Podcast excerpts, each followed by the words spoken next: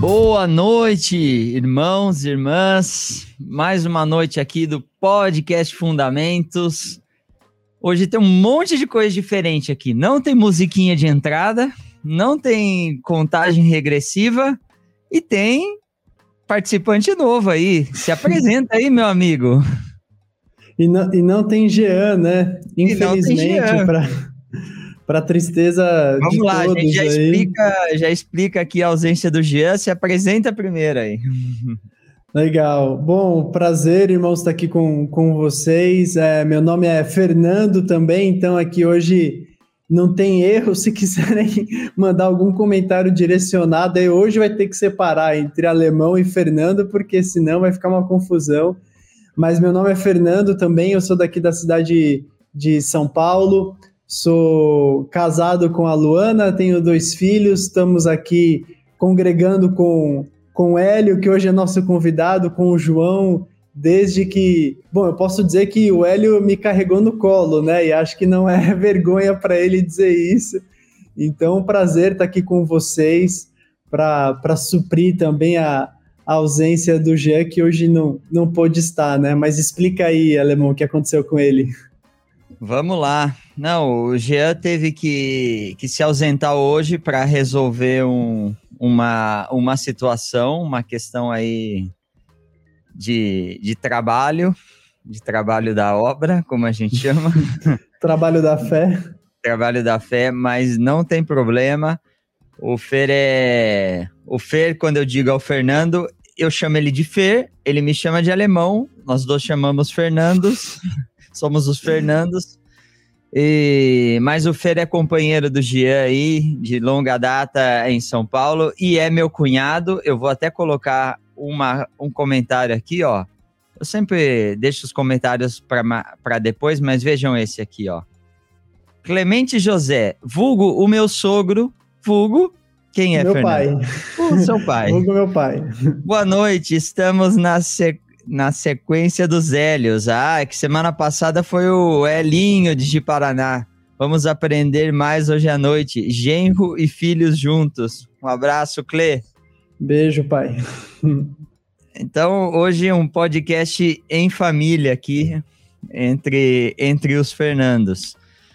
Tá bom? É, vamos. A gente pede como o tema hoje é perdão, eu peço perdão para vocês pelo pequeno atraso que a gente teve aí por dificuldades técnicas. A gente começa... A gente fez isso só para poder entrar no tema, já dando um exemplo prático, né? De, é de como chegar pedindo perdão pelo, pelo atraso aí de minutos. Para tratar o coração nosso, a gente já entra pedindo perdão.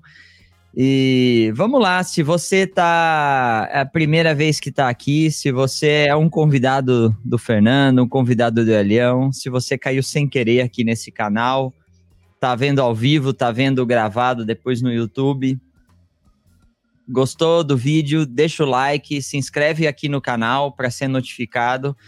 É muito importante. A gente está chegando, Fernando, em 7 mil inscritos já, que é um Uau. número muito bom aí para 100 dias de canal, praticamente. Sim, com certeza. Então é um número bem legal. Isso tem, tem gerado muito, muitos contatos, tem gerado muita conversa aí sobre, sobre o reino. Uhum. Isso para honra e glória do Senhor, né? Como a gente aprendeu com o Elião sempre dizer, né? Para honra e glória do Senhor. Então, se você não está inscrito, se inscreve, muito importante para a gente.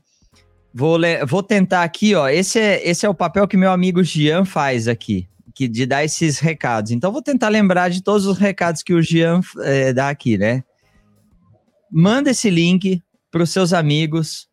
Pega o link do vídeo aí, manda para os seus amigos, família, é, irmãos, é, alguém que o Senhor colocar no teu coração manda lá para ser abençoado também. O tema hoje é muito importante, é um tema da no, do nosso dia a dia, da prática aí, né, da, da nossa vida.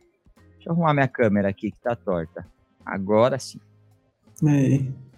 Então, manda esse link aí que, que vai ser muito importante. A gente tem um canal no Instagram, arroba podcast Fundamentos, onde a gente posta frases que são faladas aqui, coloca informações de agenda, coloca enquetes, acompanha a gente lá, é bem, é bem legal. Tem o canal no Telegram, um grupo lá, onde praticamente a gente usa como, como agenda para os irmãos que não usam não usam Instagram e, e, podem acompanhar as novidades pelo Telegram. E como que está a nossa agenda? Quinta-feira, que é hoje, podcast em português. Segunda-feira, podcast em espanhol. Terça-feira, o Fundamentos, um, que é um, um, um projeto que é comandado aí pelos pastores aí do Brasil, pelo, pelos apóstolos, por Mário, Marcos, Vanjo, Edmar, João Bium, Emanuel, Emanuel dos Estados Unidos, é um onde a, a o, o, intuito é falar dos fundamentos, ponto por ponto, é reforçar essas verdades. Se você ainda não não viu, acessa fundamentos.me, lá tem todas as informações. E na quarta-feira a gente tem o Coffee with Friends, tá certa a pronúncia aí, meu amigo? É isso aí. É isso Perfeito. aí. Com o nosso amigo Ramon, ele faz um podcast em inglês para os, para os que falam a língua a língua inglesa poder poder acompanhar. E é um bate-papo gostoso igual o nosso aqui também. Então, na quarta-feira vocês podem acompanhar o nosso amigo Ramon que já foi pastor aí em São Paulo, né, Fê? Sim, sim. Tem bastante gente aqui já. Eu tô, tô acompanhando. Ah, tem uma mensagem interessante aqui, ó. Vou colocar para você, ó. Dolores Santos, que tá sempre por aqui. Colocou assim, ó. E trata o nosso coração também, alemão. Estão perdoados. Aí, Fê. Pronto. Ufa. Amém. Glória a Deus. Obrigado, querida. Passamos. Obrigado pela atenção. Passamos no teste aí. Então vamos lá. Elião, vem com a gente aí, meu querido. Tudo tranquilo? Tudo tranquilo. Agora sim, né, Alemão? Agora, Agora sim. sim. Embora vocês não tenham falado aos demais, mas os problemas técnicos estavam. Como que eu posso falar? Eu fiz parte desses problemas técnicos. Então... Estavam mais do seu lado, né? É, mas enfim, estamos aqui. E é muito bom estar com vocês mais uma vez aqui, né? Segunda vez participando, indiretamente sempre participando também com vocês, né? E... É verdade. Mas é bom estar é com vocês aqui. Não, isso é importante, Elião, que você falou. É, indiretamente participando, o Hélio é o nosso é o nosso pastor, é, é o pastor diretamente aí ligado à nossa vida. Eu moro hoje no Chile, mas, mas o Hélio segue sendo. Carregando aqui, o coração, né? É, aqui eu entrego essa autoridade, então tudo que a gente. E o projeto do podcast Fundamentos, desde o primeiro episódio, foi validado aí com o Hélio. E tudo que a gente vai fazer aqui, a gente comenta com ele, valida, pede opinião. Então é, é, é um participante. Eu não digo indireto, Hélio, eu digo diretamente, com uma parte muito importante. Gente, eu e o Jean, e a gente brinca, eu não disse o Fernando porque isso vem da, da nossa brincadeira de trás, né? A gente brinca que é a nossa cobertura espiritual, o Elião. Então, o Elião é. Se a gente, serve, se a gente errar aqui. Viu, que Fernando? Se a gente errar no ar, é, é, o Elião que é o responsável. Então. Que essa, é, essa, essa cobertura serve para mim também, por favor, viu? Me coloca debaixo do guarda-chuva aí. Muito bom. Elião, é, antes da gente falar das mensagens aqui, da gente entrar no tema, bater esse papo gostoso, vamos orar? Amém. Pode orar Amém. por nós, por favor? Sim, com certeza. Pai querido, nós te agradecemos aqui por mais esse momento que o Senhor nos permite estarmos juntos te agradecemos porque estamos debaixo dos teus cuidados. Senhor, e te agradecendo por tudo isso, nós rogamos a tua graça sobre cada um de nós aqui, Senhor, ao compartilharmos a tua palavra, Fernando, Alemão, a mim também. Senhor, que a tua palavra seja exaltada. Senhor Espírito Santo, que o nosso Senhor Jesus seja glorificado nesse tempo, seja lembrado em todo o tempo, Senhor. Nós nos sujeitamos à tua direção, nos sujeitamos à tua orientação, pedimos que o Senhor nos ajude a alinharmos os nossos pensamentos aqui entre nós e principalmente alinharmos os nossos pensamentos aos teus. Senhor querido, nós queremos aqui de alguma forma sermos instrumentos nas tuas mãos para a transmissão da tua palavra. Pedimos a tua bênção sobre nós e também sobre cada um dos nossos irmãos, irmãs, parentes, amigos, todos aqueles que vão estar conosco nesse tempo juntos, que já estão conosco aqui. Nós pedimos ao Senhor no nome de Jesus e te agradecemos por tua graça sobre cada um de nós. No nome de Jesus, Senhor. Amém. Amém. Amém. Amém. Amém. Fê, tá preparado aí? Olha, olha, olha que a Dilma, a Dilma Santos mandou aqui. A Dilma, que é também uma participante assídua do podcast Fundamentos. Mais uma oportunidade de me converter. Tá preparado para se converter aí, Fê? Opa, com certeza. É para isso, para isso que estamos aqui, todos nessa noite. Um abraço, Dilma. Luana de Jesus, boa noite a todos os irmãos. Que Jesus continue a ministrar em nossos corações esta noite. Bom poder ouvir esses amados mais uma noite. Jesus os abençoe sempre, derramando seu bálsamo sobre todos. Um abraço, Amém. Luana. Tem gente aqui, ó. Heloísa de Cruz das Almas, Bahia. O Tadashi tá por aqui. O Gustavo, aguardando nosso amado Elião. Grande abraço a todos. Gustavo Luiz, Ana Cláudia. Abraços. Jessica Gomes, olá, boa noite, amados. Jessica Salvador, Deus conduz esse bate-papo de muita importância em nossas vidas. Amém. Hum. Conhece esse, esse amado aqui, Elião? Newton Gerard, o famoso Newton. Newton, Newton um beijo para você e para Helena aí, viu? Newton de Osasco. Um abraço, seu Newton. A Dolores está por aqui também. Boa noite, irmãos queridos. Alegria de poder participar de mais um podcast. Fala mais uma vez conosco, Senhor. Amém, Dolores. Amém. Senhor, com sua seu tremendo amor, fala conosco. É claro que está por aqui a o Cássio e Isabel de Atibaia, os nossos, os nossos sócios aqui.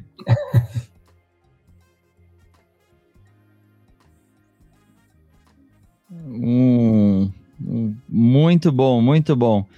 E, um, e o, e o chefe do lado de cá. O Elião é o chefe pastor do lado de lá da cordilheira e tem o chefe do lado de cá, ó. Daniel Divano. Obrigado, graças por estas conversas que afirmam os fundamentos. Um abraço a Hélio, que o senhor siga abençoando. É o, o, tema de hoje é importantíssimo. Querido uma... Daniel, querido Daniel, um forte abraço a você também, querido. Saudades. Um abraço.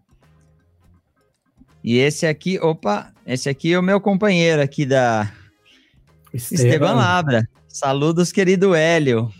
Abraço, querido Esteban. Bendiciones, amigo. Bom, é, Elião. Diga, amigo. Você, você já teve por aqui. Geralmente a gente passa pelo testemunho, depois a gente vai para uma, uma carga que o Senhor coloca no coração Hoje eu, eu digo que a gente vai fazer um pouco misturado tudo, né? É a, é a carga misturada com o testemunho, né? É, Amém. Quem pôde ver o episódio do Hélio, que deve ter sido o episódio número 4, 5, alguma coisa assim. Eu hoje acho que é, meia hoje, dúzia. É, hoje a gente está no 40 e... Deixa Cinco. eu ver aqui. 45. Hoje é 45. Ó, 45. Então, tem muito episódio aí. Se você não viu, volta depois lá no episódio do Elhão. Em algum momento do testemunho dele, ele fala sobre, sobre o perdão, sobre uma coisa, situações que aconteceram na caminhada, na vida dele, que ensinaram que foi necessário liberar perdão, pedir perdão, restituir pessoas, coisas que o Senhor tratou ali. A gente vai passar sobre, sobre essas situações. Então, e o que, que aconteceu? Desde esse episódio, muita gente foi impactada por esse testemunho. Foi impactada porque são situações que passa, passa com todo mundo, né? Passou na, na, nosso, na nossa história de conversão. Então, acho que ali naquele episódio o Senhor te usou, Elio, para para contar o teu testemunho ali e, e, isso ajudou a muita gente ver, opa, é, é, isso aí que eu passei, deixa, deixa eu entender Amém. aqui o que, que aconteceu. Desde então, é um dos episódios mais citados, mais falados aqui nos comentários, até, até hoje aí, 40 episódios depois, isso é, tem sido recorrente. E a gente teve essa, esse desejo de chamar o Hélio para falar outra vez sobre esse tema que tem a ver com a base da nossa fé, né? é. Se a gente, se a gente não crê no perdão, a gente não precisa crer em mais nada, né, Leão? Tem a ver com a base da nossa. Sem dúvida. Da nossa fé. Então, é, vamos. É, vamos fazer uma introdução no tema, Elião. A gente, a gente obviamente bateu um papo.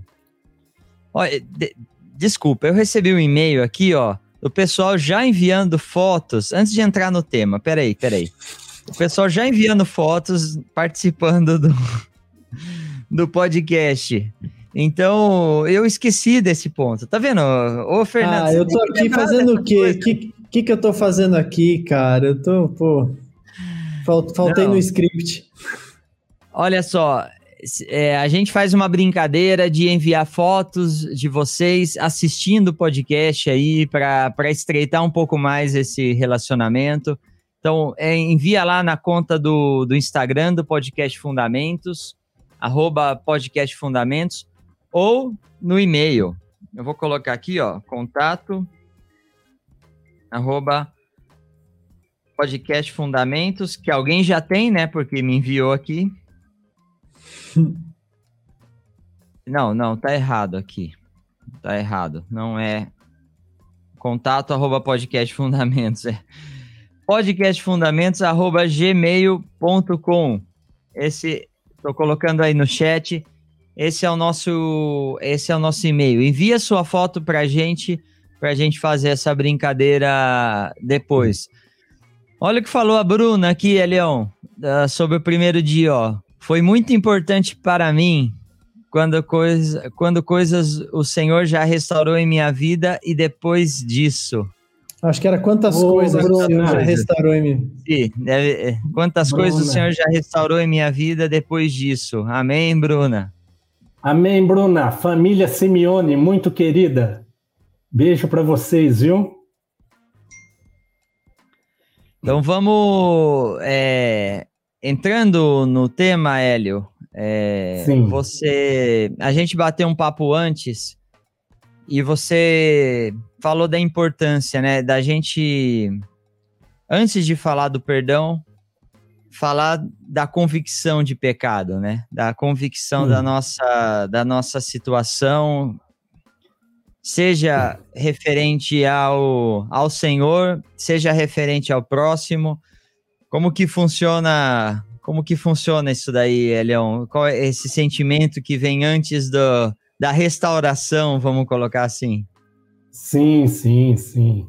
Bom, Alemão, Fernando e demais, demais participantes, é, na realidade o que está em meu coração, que eu comentei tanto com o Alemão quanto o Fernando, é que antes de falar propriamente do, das consequências da falta de perdão, falar um pouquinho sobre convicção de pecado, falar um pouquinho sobre receber o perdão, dar o perdão, também e buscar o perdão daquele, daqueles que ofendemos, daqueles que fizemos, que fizemos mal, que eventualmente tenhamos feito mal, né?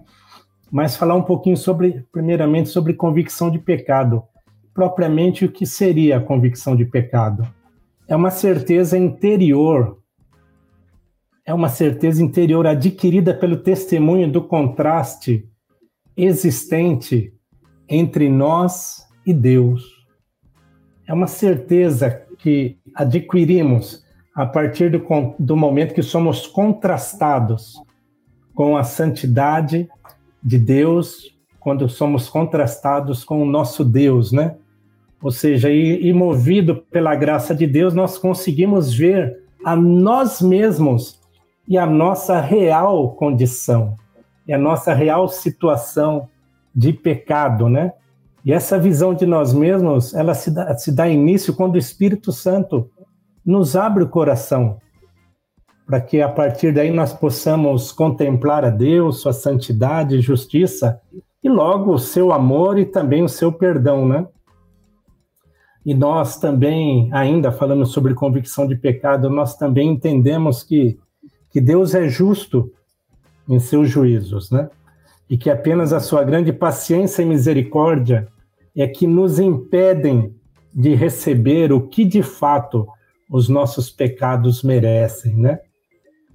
De maneira que podemos dizer que é muito mais que uma concordância mental dizer eu sou um pecador, e nem tampouco uma conclusão lógica dizendo a Bíblia diz que todos são pecadores, então logo eu sou um pecador.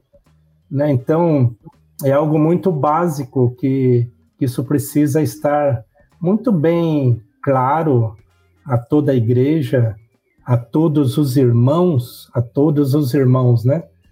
É, porque, porque que por muitas das vezes nós corremos o risco que diante dos irmãos, diante das pessoas, nós falarmos uma teologia certa, mas diante dos homens manifestamos quem realmente nós somos, ou diante das pessoas, nós manifestamos quem realmente somos, né?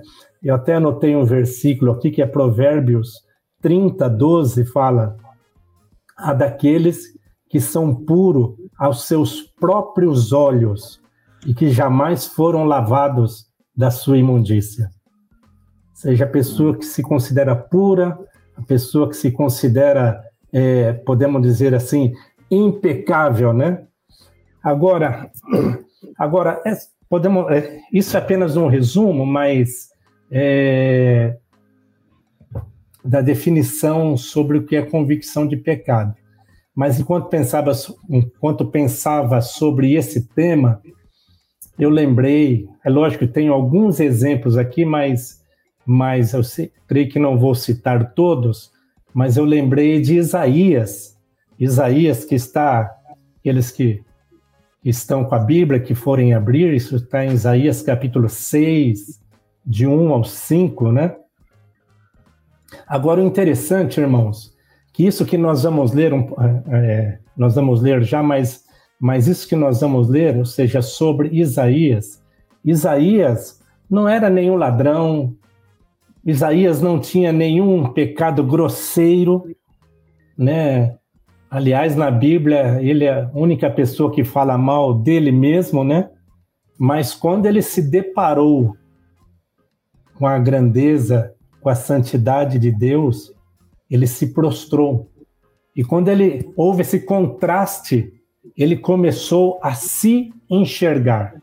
Não que ele se julgava bom, não que ele se julgava bom, mas na realidade, quando desse contraste ele passou a enxergar quem de fato ele era. Então, quero citar um pouquinho esse versículo aqui, Isaías 6, de 1 a 5, que fala que no ano da morte do rei Uzias, é, Isaías falando: Eu vi o Senhor assentado sobre um alto e sublime trono. E fala que as, suas, as abas das suas vestes enchiam o templo E fala, nesse momento, quando viu né, o que aconteceu, e fala que serafins estavam por cima dele. Cada um desses serafins tinham seis asas, com duas cobria o rosto, com duas cobria os pés e com duas voava. E, eles, e esses clamavam uns para os outros, dizendo: Santo, Santo, Santo é o Senhor dos exércitos. Toda a terra está cheia da sua glória. E fala que, que aquele local encheu-se de fumaça, ou seja, por conta da glória de Deus, mas o versículo 5 fala: Isaías disse: Ai de mim, estou perdido, porque sou homem de lábios impuros e habito no meio de um povo de impuros lábios, e os meus olhos viram o Rei, o Senhor dos exércitos. Então Isaías, Isaías, ao ser contrastado com a presença, com a santidade, com a glória de Deus, ele começou a se enxergar, a, enxergar-se, né? Ou seja, enxergou a si mesmo, ou seja, porque se deparou com a santidade de Deus. E na realidade não existe quem ou não existe alguém que seja contrastado com a santidade do nosso Deus, que esse não seja transformado, que não seja impactado e que se sinta e que se sinta impuro. seja, então, é, de fato, eu creio que a convicção de pecado ela precede, ela precede a falta de perdão. Na realidade, ela precede o perdão. Ela precede a tudo, porque a convicção de pecado, ou seja, isso nos conduz nos conduz para perto de Deus. Até lembrando aqui de 2 Coríntios 3,18, né, que fala: E todos nós com o rosto desvendado, contemplando como por espelho a glória do Senhor, nós somos transformados de glória em glória, como pelo Senhor o Espírito. Ou seja, agora nós vemos todo aquele que está enxergando, seja está com o rosto desvendado, ele contempla e uma vez contemplando o Senhor, ele consegue enxergar-se a si mesmo. Ou seja, ele consegue, de fato, enxergar que é um pecador. E como pecador, ele carece da glória, ele carece da graça de Deus. E essencialmente, Deus é amor. A essência de Deus, o amor. Ou seja, e Romanos 5,5 fala que o amor é derramado, o amor de Deus é derramado em nossos corações pelo Espírito Santo que nos foi dado. Ou seja, então, uma vez que uma vez que nós somos deparados, somos é, é, a esse contraste entre nós e Deus, ou seja, nós começamos a enxergar a grandeza e santidade do nosso Deus, começamos a enxergar a nós mesmos e logo esse amor de Deus, ele é derramado em nossos corações pelo Espírito Santo que nos foi dado. Por que eu estou dizendo isso aqui agora? Porque é impossível perdoar genuinamente se não for através da graça de Deus. É impossível. Ou seja, porque o amor de Deus é derramado em nossos corações pelo Espírito Santo que nos foi dado. E, e, e um dos impedimentos para se ter convicção de pecado é não ver, é não enxergar o seu próprio pecado, não se comparar a Deus. Esse é um dos impedimentos, sabe, de se ter convicção de pecado, ou seja, não enxergar os seus próprios pecados, ou seja, achar-se justo, achar-se justo aos seus próprios aos, aos seus próprios olhos isso é um impedimento, ou seja, isso causa uma cegueira espiritual. Me permitam citar um exemplo que é, eu particularmente eu já estive eu já estive é, numa cidade, num local, né? Num local de é, num leprosário, ou seja, onde ali moravam somente pessoas que que tinha adquirido a hanseníase, né? Ou seja, eram leprosos, né? Ou seja, e, e eu particularmente já me deparei com cenas, com cenas que essas cenas de filme, de filme, né? De, ou seja, pessoa sem exagero, né? Vendo caindo pedaço do corpo, quer seja do nariz, quer seja da orelha, quer seja da boca, pessoas enfaixadas, né? E, e eu me lembro particularmente, aqui é só um parênteses, né? Que tanto Márcia quanto eu, nós estávamos numa casa, numa casa onde, onde sem exagero, sem exagero, é, cheirava muito mal aquela casa, cheirava muito mal. E eu pedindo graça de Deus ali para me, por, me portar corretamente naquele local, porque em alguns momentos eu vou fazer aqui, eu, eu estava de, fazia dessa forma lá. Ou seja, querendo vomitar e pedindo a graça de Deus para que não vomitasse. Mas por que, por que eu estou dando esse exemplo? Porque a falta de convicção de pecado leva alguns, imaginando aqui, seja uma pessoa leprosa, seja se contemplando no espelho, aquela pessoa naquele estado deplorável, dizendo: Eu sou lindo. Não, veja, por favor, não estou falando contra a pessoa, misericórdia.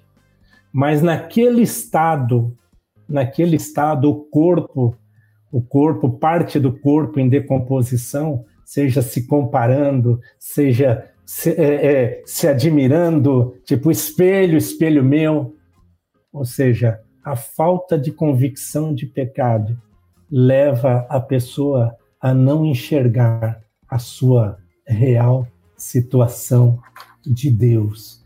E uma coisa interessante também, irmãos, irmãs e demais, que é estranho e também é preocupante que alguém que diga que quer ou que está no reino de Deus não esteja compungido, contrito, a falta com a falta de contrição, convicção de pecado é ausência de se ver a Cristo de fato. A falta de convicção de pecado é ausência de se ver a Cristo de fato.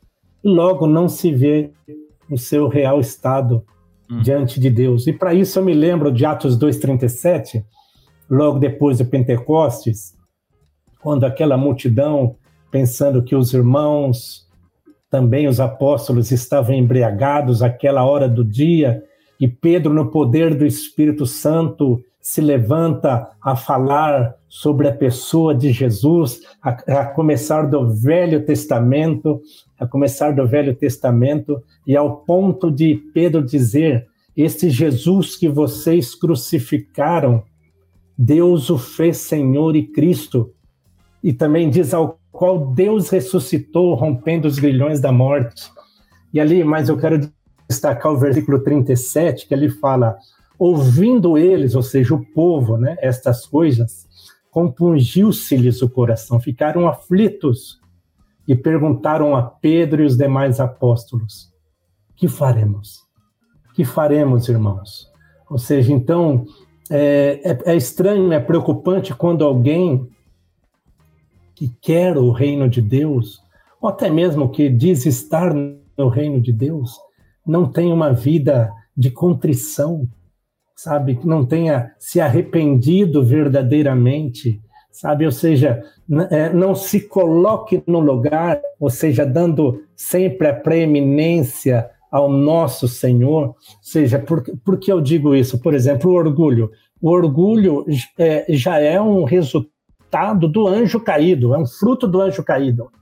Né? Ou seja, às vezes as pessoas, seja, é, é sem contrição, sem convicção de pecado, que são orgulhosas, arrogantes, ou seja, isso é um sinônimo da não, é, da não contemplação da pessoa de Jesus. É um sinônimo de não entender a pessoa de Jesus também. Eu não vou dar mais muitos exemplos. Diga. Hum. Você ia falar, Fê? Não, eu ia. É, ah, na verdade, quando a gente. Falamos junto, então, vai lá. Dá um respiro para o Hélio também tomar uma, tomar uma água aí, né?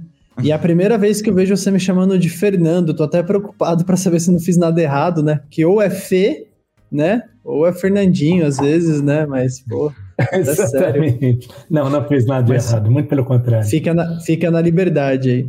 Mas, olha, ouvindo você falando sobre a convicção de pecado, né? A frase que, que vem ao meu coração é aquele que, de fato, é, está convicto dos seus pecados, entende que ele é o primeiro que necessita do perdão de Deus, né? Que você está dizendo que a convicção precede o perdão, né? E essa convicção ela me leva a ter revelação, entendimento claro de que eu sou o primeiro que careço desse perdão de Deus, né? Por conta de todos de todos os meus pecados, de todas as minhas mazelas, né? Quando o, os homens ali ouvindo esse testemunho de Pedro e falam assim: que faremos, irmãos, diante dessas coisas? O que que Deus ali, pelo Espírito Santo, abriu os olhos desses homens? Qual foi o sentimento que eles tiveram, né? Pô, eu tô entendendo que eu primeiro preciso, eu preciso disso, eu preciso desse perdão, né? É, esse, quando diz que, que tiveram, compungiam-se os corações, eles foram tomados por um sentimento de convicção do tipo, errei, né? E, e, e, e seguido desse erro, assim, o que que eu faço para que eu também alcance a vida em Cristo, para que eu também seja perdoado, né? Para que eu também tenha meus pecados lavados, né? Uhum. Então, é, o fruto dessa convicção é entender que primeiramente sou eu que preciso desse perdão, né? Amém, amém, amém, amém, amém, Fê. Bom, Elião, eu ia comentar algo bem parecido, é, eliminando as partes que o Fer já falou aí, falando um pouco dessa dessa desse dessa noção da nossa condição, né, com relação a, ao pecado e com relação ao Senhor, não pode passar também, Hélio, é, a pessoa se sente até inferior, obviamente, ela, mas ela tem esse sentimento de que ela é devedora, de que ela é, ela é, ela é inferior a Deus, a, ao Senhor Jesus, mas ela se considera acima dos outros, dos, outro, dos outros irmãos. Então, tipo assim, ela tem esse, esse sentimento de convicção em relação ao Senhor, mas aqui Aqui eu sou, eu tô, eu tô no, no nível acima, no, e me parece que Jesus, no seu ministério, o que ele mais tentou ensinar para seus discípulos era qual ia ser o menor, né? Qual ia ser o mais servo, assim. E então não pode passar um pouco disso também, esse é, ter esse sentimento de convicção do pecado, da minha raiz, da minha essência, mas eu continuar com esse orgulho na prática, na, na minha relação interpessoal? Sim, sim. É, você falando alemão, eu, logo já pensei em alguns versículos que são versículos conhecidos, né? Por exemplo, falando sobre, eu, é, eu falei a essência, eu falei antes, na né? essência de Deus é o amor, né? Mas, mas lembrando, por exemplo, de Filipenses 2, de 5 a 8, quando fala tenham em vocês o mesmo sentimento que houve em Cristo Jesus, né? Ou seja, pois ele sendo Deus, ele não considerou ser igual a Deus, coisa que ele tinha hum. por direito. Fala, mas antes, ou seja, de ter qualquer sentimento contrário ao do Pai, né? Mas antes ele a si mesmo se esvaziou, assumiu a forma de servo, tornou-se em semelhança de homens e foi reconhecido em figura humana. Então, de maneira eu que eu costumo dizer o seguinte: tudo o que se sobressai de nós é o que falta da vida de Cristo. Tudo o que sobressai de nós é o que falta da vida de Cristo. Mas a contrapartida também é verdadeira. Tudo o que se que realça de Cristo em nós é o que nós menos temos de nós mesmos, né? Então, então, de maneira que a pessoa, tipo, tendo esse, esse orgulho, né? Aliás, a Bíblia diz, né? Em lugar de ser orgulhosos, condensei, né? Uns com os outros. Ou seja, reconhecer. Eu até vou, vou, eu vou adaptar um versículo aqui, que é 1 Pedro 3,7, mas embora esteja ali falando do marido para com a mulher, para com a esposa, né? Talvez esse versículo a gente até cite depois, né? Mas é, a gente cite ele inteiro, né? Mas ali, mas ali 1 Pedro 3,7, falando a relação marido-mulher, fala ali que são herdeiros da mesma graça de vida. Então, de maneira que diante de Deus, ou seja, não há quem seja melhor que o outro, todos são iguais.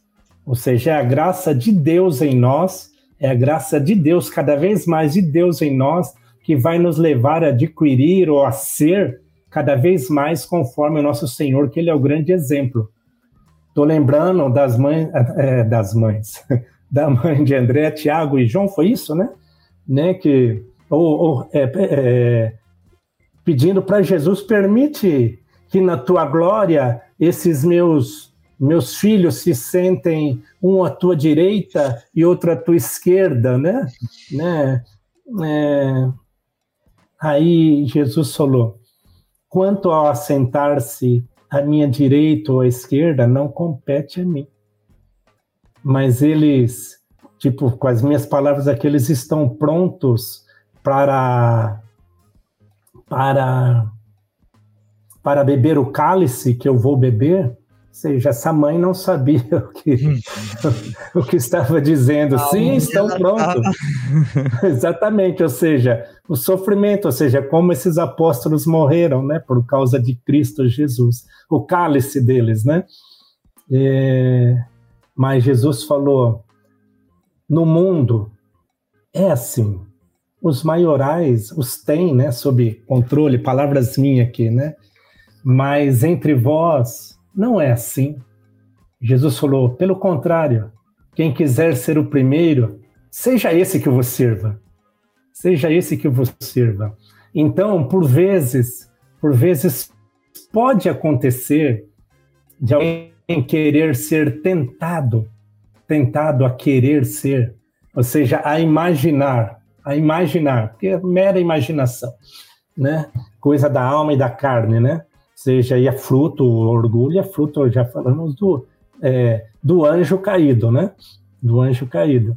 Então, então, mas isso pode vir a acontecer, mas que nesses momentos nós possamos olhar para o nosso exemplo, como por exemplo Jesus disse em João 15, 5, sem mim nada podeis fazer.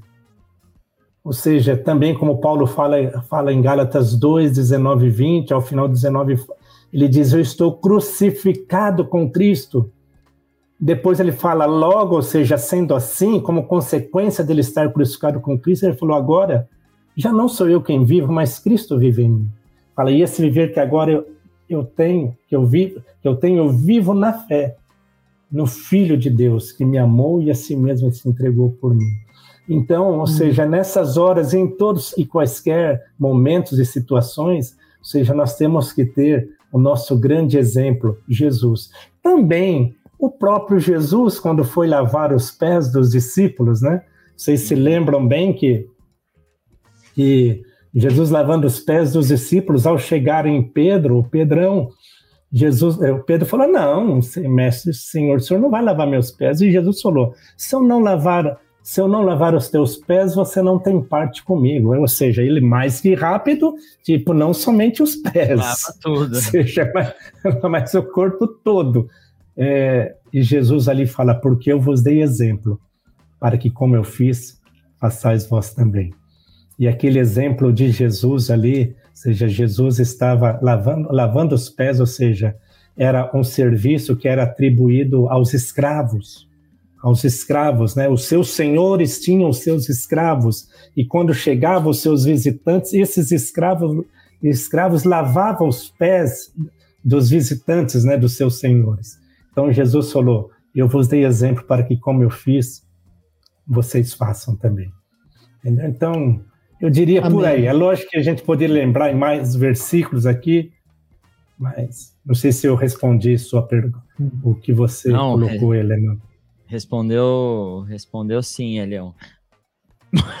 E dentro, dentro de Jesus como exemplo, algo que me veio à mente aqui agora, né, é, em, Mateus, em Mateus 6, quando os discípulos falam, Jesus, ensina-nos a orar, e, e, e aí, aí Jesus diz assim, portanto, vós orareis assim. E aí, pulando alguns, algumas partes, ele fala, perdoa-nos as nossas dívidas como nós temos perdoado aos nossos devedores, né? E aí ele completa: E não nos deixei cair em tentação, mas livra-nos do mal, pois teu é o reino, o poder e a glória para sempre. Amém. E aí ele continua, porque parece que não satisfeito com o que ele havia dito anteriormente, diz: Porque se perdoardes aos homens as suas ofensas, também vosso Pai Celeste vos perdoará. Se, porém, não perdoardes aos homens as suas ofensas, tampouco vosso Pai vos perdoará as vossas ofensas. Então parece que Jesus, num momento tão especial ali, quando os discípulos dizem, ensina-nos a orar, Jesus ainda fez questão de destacar esse ensino sobre o perdão, de tão importante que é para que sejamos a imagem de Cristo, né? Então Jesus diz: quando vocês forem orar, vocês vão orar sim. Aí todos os discípulos, eu imagino, abriram os olhos, atentaram os ouvidos e falou assim: perdoa as nossas dívidas, as nossas ofensas, assim como nós temos perdoado o nosso próximo, né? Então, reforçando Jesus novamente como um exemplo também de, de perdão nessa questão do ensino. Amém. Amém. Sigo aqui ou você vai? Se, segue aí, Leão. Segue aí, a gente vai te interrompendo, a gente vai Joia. bater papo. Quando quiserem interromper. Quando quiserem. Mas Levanta ainda dentro. Santa, né? Mas ainda dentro daquele ponto que eu estava comentando, que eu citei Atos 2:37, né? Que, que ele ficou compungido, né? Que eu falei que é estranho, né? Ou até mesmo preocupante, e até mesmo preocupante que alguém que se diga, que diga estar no reino de Deus, não tenha essa contrição, não tenha essa convicção. Mais um exemplo que eu queria citar, que é Atos 19, de 18 a 20, que é Paulo, né, quando estava ali na escola de Tirano, barra, barra o que aconteceu ali com os sete filhos de Seva, né, mas, mas, ali, mas ali fala que muitos dos que creram vieram confessando e denunciando publicamente suas próprias obras. Hum. Alguém, quando está debaixo de uma convicção de pecado, não precisa alguém ficar cutucando. E aí, que pecado você tem para confessar? Você tem alguma coisa para restituir?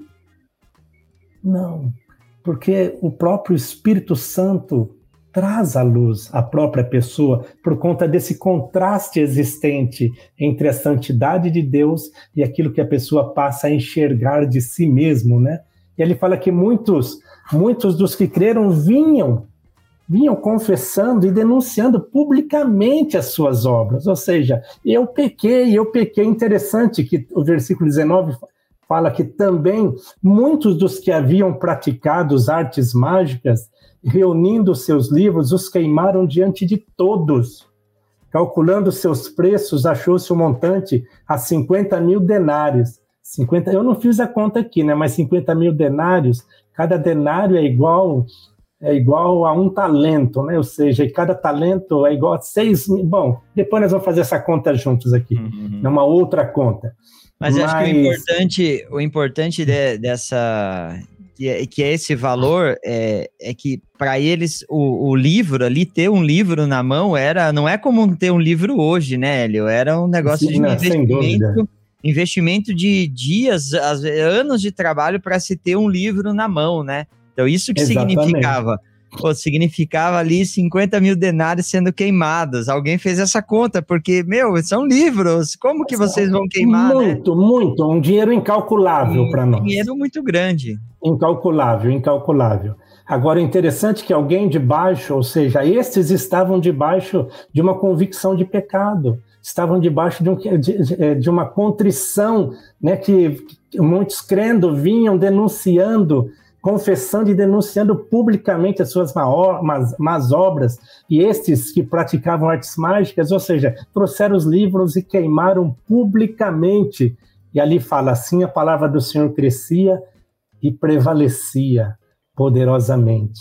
Ou seja, então, convicção de pecado, sem a convicção de pecado, é impossível enxergar-se o amor de Deus. É impossível enxergar-se o perdão de Deus e é impossível enxergar os seus próprios pecados. Mas essa convicção de pecado, ela surge, ela nasce através desse contraste entre nós, até, vou brincar aqui, eu lembrei, falando contraste, né, ou seja, lembrando de que nós somos um traste, né, ou seja, seja, nós somos um traste, é um contraste entre nós e a grandeza e a santidade de Deus, ou seja, e sem isso é impossível chegar-se verdadeiramente ser verdadeiramente um discípulo de Jesus.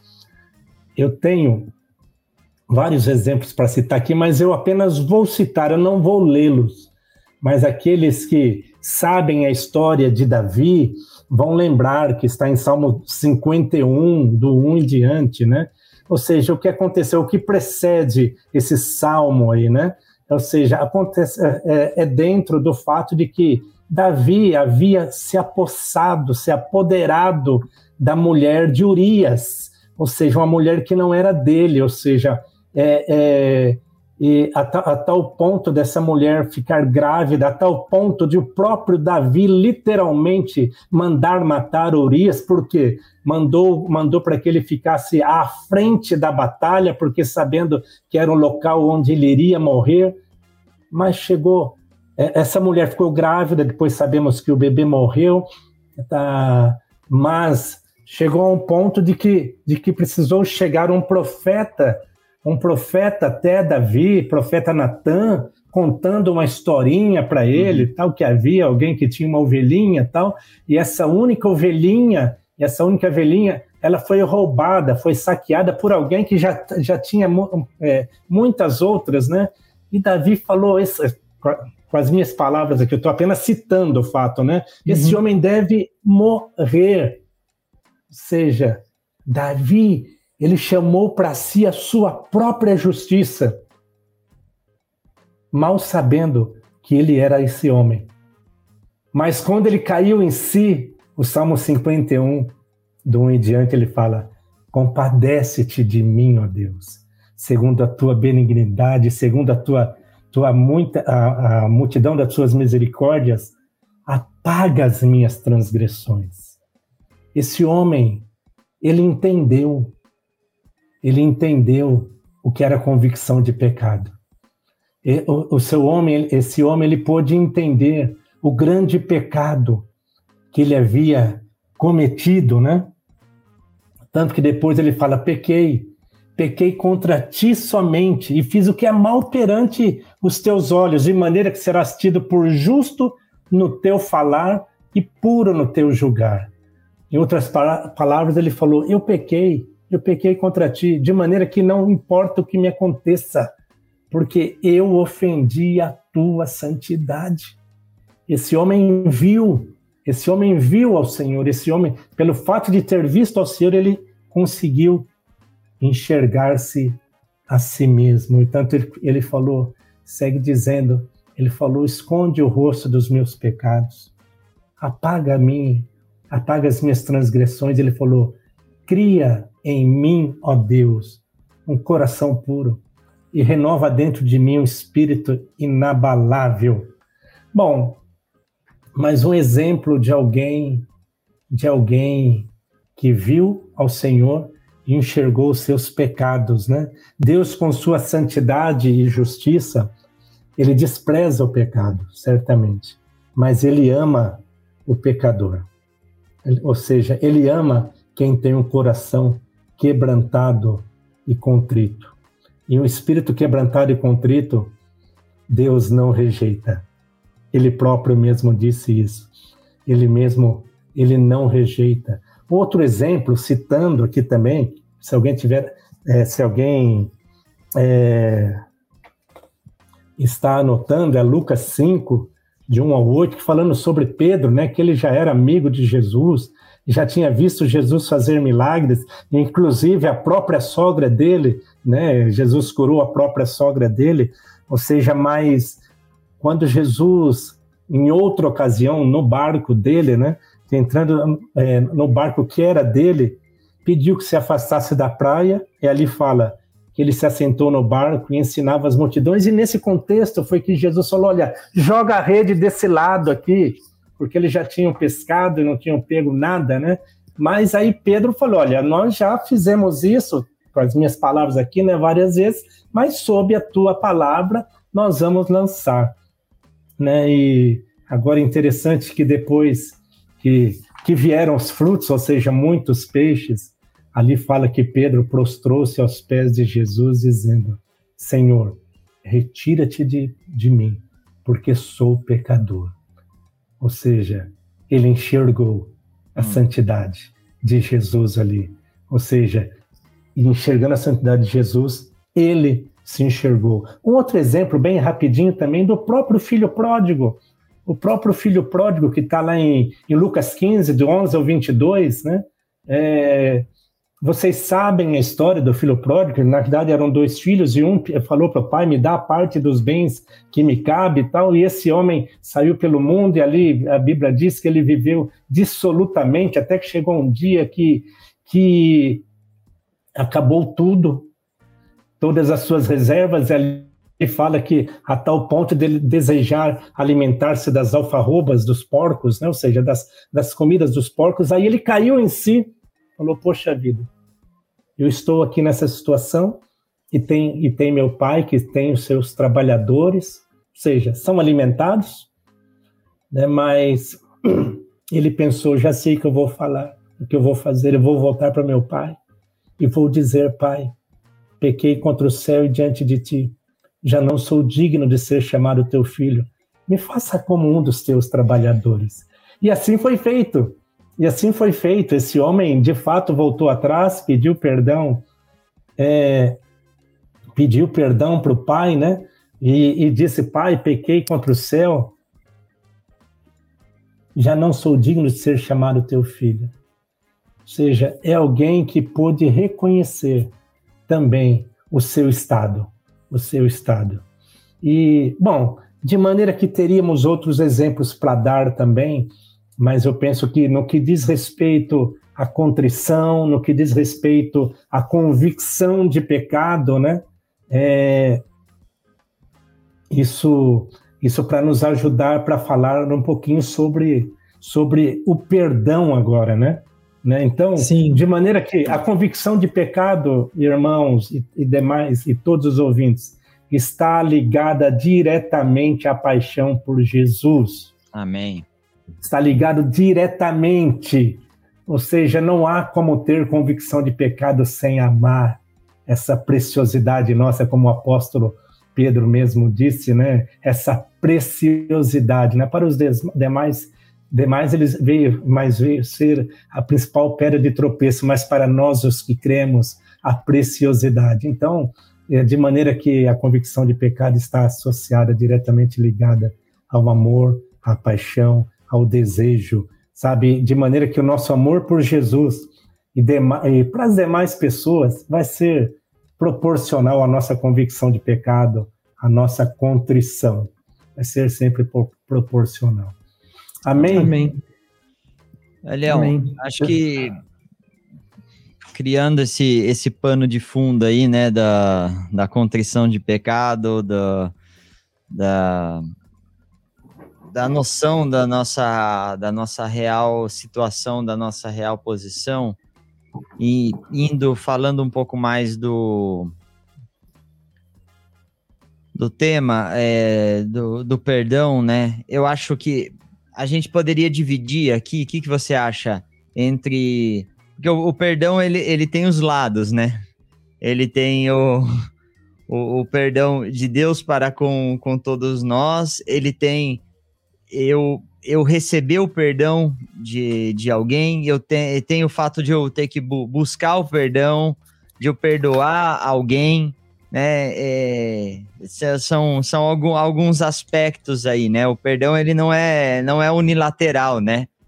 Sim, é, sim. Como o Fer bem lembrou, né? É, perdoai as nossas ofensas assim como, como, como temos perdoado aqueles que nos têm ofendido, né? Uhum. Então, vê que o perdão é uma, é uma via na oração de Jesus e depois na aclaração de Jesus que ele faz depois da oração aí é, é uma via de duas mãos, né?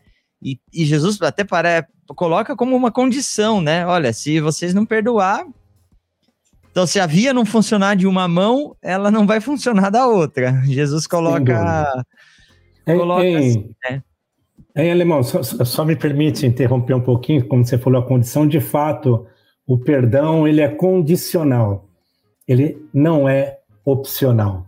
Ou seja, não é opção, é condição. É condição. Mas segue aí, depois. Amém, amém. Depois nós falamos mais sobre isso. Então, é, vamos, vamos explorar um pouco sobre esse aspecto sobre, sobre receber o perdão, né? Quando. Sim, sim. Quando eu, eu sou eu sou perdoado, eu recebo ali, né? Eu tenho os meus pecados perdoados, ou a minha ofensa contra o outro perdoa perdoada, ou a minha dívida perdoada, né? Eu sempre gosto de, de relacionar esse tema com perdão com, com a questão de, de uma dívida, né? Sim. E o próprio, o próprio Jesus vai ensinar isso através de uma parábola, acho que você vai falar disso depois, né? Mas é, fica, fica uma coisa clara para a gente no, nos nossos dias, né? Imagina você tem que você tem uma dívida impagável, você tem que ir lá no banco e você fala assim, olha, me perdoa. E o que, que significa o banco te, te dar o perdão? Significa que você não deve mais. Não significa que ele vai te reparcelar, que ele vai te refinanciar. Aí não foi perdão, aí foi um, um refinanciamento, qualquer outra coisa, né? Agora, o perdão significa que acabou. Exatamente. Acabou sua, sua dívida. Não, o teu papel tá branco, né? Então, vamos explorar um pouco esse lado de, de receber o perdão. Sim. Ó, oh, e, e para falar um pouquinho sobre essa questão de receber o perdão, eu queria, eu queria citar aqui.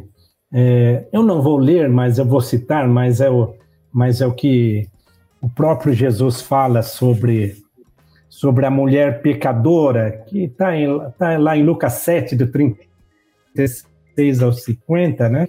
Ali, quando fala que Jesus foi convidado por um dos fariseus para estar, para jantar com ele, né? Aí Jesus, quando chegou, tomou lugar à mesa. Tomou lugar à mesa, mas aí nesse momento entrou uma mulher ali usa a expressão pecadora, a, a, expressão especificamente falando aí pecadora, ou seja, entrou uma prostituta, pecadora ali, prostituta, né? né? Entrou uma mulher da cidade pecadora, e quando ele soube que ele estava à mesa, ela se lançou aos pés de Jesus. Tá? Ele fala ali com um vaso de alabastro com unguento, né? E, e e chegou por detrás, ele lavava os pés de Jesus, chorando, regava os pés com suas lágrimas e enxugava com os próprios cabelos, né? E beijava-lhes os pés e ungia, né? Ou seja, essa mulher, ela, ela, ela se lançou, ela se lançou aos pés de Jesus, por quê? Porque ela, ali ela se deu com o mestre. Ou seja, ali ela enxergou a sua real situação enxergou a sua, a sua real situação, ao ponto de que o próprio fariseu, olha como é e era né, o nosso Senhor Jesus, né? O próprio fariseu, pensando consigo mesmo, falou: se esse soubera quem é essa mulher, tipo assim, não sei não, né? Mas aí, mas aí o próprio Jesus já discernindo o coração, o interior daquele homem, ele disse.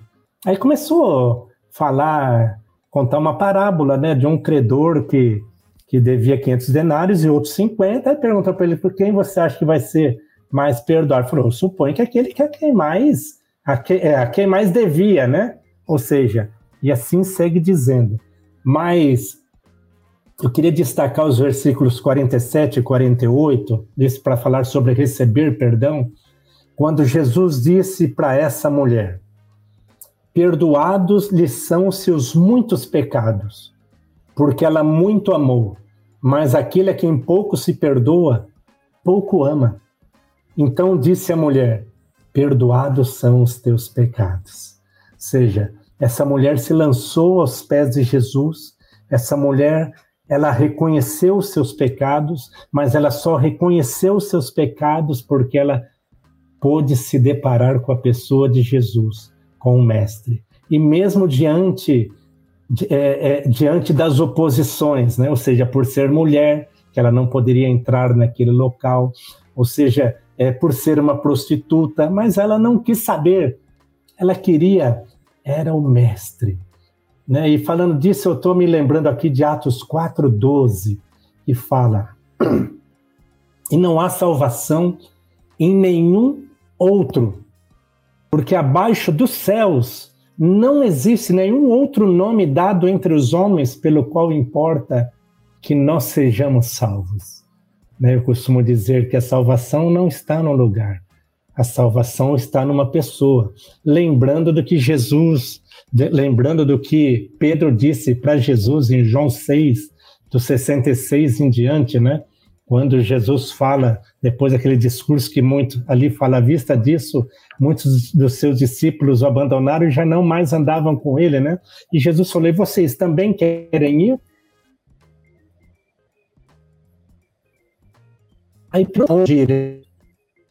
Pedro disse: Para quem iremos? Só tu tens as palavras da vida eterna, e nós temos crido e conhecido que tu és o Santo de Deus. Então, então é, maneira que essa mulher ela se lançou aos pés de Jesus, e ao ponto de Jesus falou, dizer, lhes os pecados. Mas também fala, porque ela muito amou, mas aquele quem pouco se perdoa, pouco se ama eu quero dizer publicamente aqui também um ocorrido muito triste que aconteceu na minha vida no passado. Eu me lembro que logo do início do meu casamento, lá casamos em 85, Márcia e eu, é, logo no início do casamento, eu me lembro que, na realidade, no ano de 85, casamos em maio, foi no carnaval de 85, né? E eu estando no Largo de Osasco, para quem conhece, né? Eu beijei uma garota, né? E e para mim aquilo era era o máximo, né? Ou seja, sem o temor de Deus. Eu me lembro mais eu me converti nós nos convertemos, Márcia e eu. Fomos batizados na mesma noite, 31 de dezembro de 86, né? Nós nos convertemos e eu me lembro que nós estávamos no encontro com com os irmãos, o Espírito Santo falou ao meu coração, falou ao meu coração, me trouxe esse meu pecado, colocou em realce. E naquela mesma noite eu procurei Márcia, falei, Márcia, eu quero te pedir perdão já em casa, quero pedir perdão porque eu fiz isso, isso, isso. Ela falou, Hélio, eu não, agora eu sei o porquê que este versículo, que é esse que eu acabei de ler, né? é aquele a quem pouco se perdoa, pouco ama. Mas também a quem muito se perdoa, muito ama. Né? E a Márcia falou para mim naquele dia: Eu te amo muito, por isso eu te perdoo. Ou seja, então o perdão só perdoa quem ama. Agora, só perdoa de fato, literalmente, quem entende o perdão de Deus para com sua vida né? E, e, um outro exemplo que eu queria citar também, que eu já citei, é a questão do filho pródigo, ou seja, recebendo perdão. Recebendo perdão. E eu queria destacar também os versículos 22 a 24 é, de Lucas 15, quando aquele pai, quando aquele pai, quando o filho disse a ele, né? Pai, pequei contra o céu diante de ti, já não sou digno de ser chamado teu filho, me faça como dos teus trabalhadores. Né? E, e ali diante do pai, o pai diz aos seus servos: Trazei depressa a melhor roupa. Vestiu, ponde-lhe um anel no dedo e sandálias nos pés. Trazei também matai um novilho cevado, comamos e regozijemo-nos, porque esse meu filho estava morto e reviveu, estava perdido e foi achado. E começaram a regozijar-se. Ou seja, então eu queria deixar esses dois exemplos, esses dois exemplos, seja, de nós recebermos o perdão, recebermos o perdão. Porque, lembrando de Romanos 5,5, que o amor de Deus é derramado em nossos corações pelo Espírito Santo que nos foi dado. Lembrando de que, é, de que Paulo fala em Romanos 3, 23 e 6, 23, o salário do pecado é a morte, né? mas o dom, esse é o 6, 23, mas o dom gratuito é a vida eterna em Cristo Jesus, nosso Senhor. É, e 3, 23 fala que todos pecaram e carecem da glória de Deus, ou seja, então todo ser humano é um necessitado da glória de Deus, porque todos, todos vieram de Adão. Amém. Todos vieram uhum. de Adão. Eu sempre costumo dizer, né, existe o AC, né, que é o antes de Cristo, existe é, existe o DC, que é o depois de Cristo, mas agora existe também o EC, que é em Cristo ou seja, que é em Cristo que a vida dele é manifesta, em Cristo que podemos viver a vida dele mesmo, de fato. Então, é, sobre o tema receber perdão, eu deixo estes versículos citados, né? E esses comentários também. Esses comentários também. Amém. Amém. Amém. Amém. É... Lembrando, lembrando aqui Fê, já passo a bola para ti já. Não, não. É, irmãos, vocês que estão aí com a gente, confere aí a inscrição no canal. É, vai colocando suas perguntas aí sobre o tema para a gente ir batendo papo. A gente já recebeu algumas fotos aqui na, no nosso canal do Instagram e no e-mail contato arroba, não, é, errado, podcast fundamentos arroba gmail.com, podcastfundamentos.gmail.com. São as fotos de vocês vendo aí a, na, pela televisão, pelo celular. Manda pra gente aí, pra gente estreitar mais essa, essa relação. Tá bom? Fer, você ia fazer algum comentário? Cara, eu ia fazer é o mesmo comentário que você. Na verdade, eu acho que aproveitar essa pausa aí que o Hélio fez antes da gente seguir, é um pouco uma conversa já um pouco mais de uma hora. É, também convidar os irmãos que não se inscreveram a inscrever, deixar seus comentários, suas perguntas. A gente está vendo os améns, os bênçãos, os glórias a Deus e a gente fica uhum. feliz pela concordância dos irmãos. É, todos que estamos nessa live é, carecemos do perdão é, e da misericórdia de Deus sobre as nossas vidas, né? E passaram alguns comentários aí, o, o Gilberto Bajo, nosso querido amigo pastor em Lins, passou para te deixar um abraço, Elião. Amigão! E obviamente aí, a gente, Abração, a gente aí, a gente não ia te interromper antes, né? Porque você estava na linha de raciocínio, mas para registrar o abraço do um Gil abração. aí também, o outro Gil, que é o nosso Gil aqui de São Paulo mais perto, ó, Gilberto, já mandou. Gilvetro. É, o Gil Vetro já mandou um abraço para esse cara cheio de Espírito Santo, Elião. Abraço, Gil, Mônica, Murilo e Breno. Abraço para todas as famílias aí, mas muito bom ter vocês aqui conosco, que como nós aqui estão recebendo dessa palavra de Deus. E para a gente caminhar, Elião, bom, primeiro nós entendemos então que, que precede ah, o nosso perdão para com alguém, entender que primeiro nós precisamos ser perdoados por conta da convicção de pecado que temos. E você citou esses exemplos uh, de recebermos o perdão, de como a Márcia te perdoou nessa situação. E, e, se eu me atrevo a dizer, vamos dizer assim, que até então a conversa estava fácil, né? Porque a gente recebendo perdão, né? Mas vai chegar a hora que a gente vai precisar também perdoar, né? Então segue segue a conversa aí, Elião, com, com teus testemunhos, enfim, que eu acho que, que era um dos objetivos aqui também, né? É, relembrar de parte dos teus testemunhos e, e contar também não só das experiências que Deus teve misericórdia de você, que você foi perdoado, mas também daquelas que Deus te deu, foi misericordioso com você e também te fez perdoar, né? As duas, as duas vias, como vimos, são igualmente importantes, né? Amém. E tem alguém perguntando, ó, como que faço para mandar foto? Eu vou lembrar o e-mail aí que o alemão já errou duas vezes, é o podcastfundamentos@gmail.com ou no Instagram, o arroba podcastfundamentos, que a gente compartilha no final. Eu coloquei aí nos comentários podcastfundamentos@gmail.com ou no Instagram. Amém. Eu, eu, é, eu tenho eu tenho de fato alguns testemunhos bem breve, né? Mas esse especificamente sobre receber o perdão eu vou deixar para daqui a pouco, quando eu falar sobre buscando o perdão também. É, a questão, eu queria falar um pouco aqui, eu falei sobre receber o perdão, agora falar um pouquinho também sobre perdoar os nossos ofensores, né? Aqueles que de alguma forma fez algum tipo de mal para nós, né? Independente da, da proporção, né? Mas lembrando de Mateus 18, de, 30, de 23 a 35, esse eu gostaria de ler, tá? Vou ser bem breve na leitura aqui.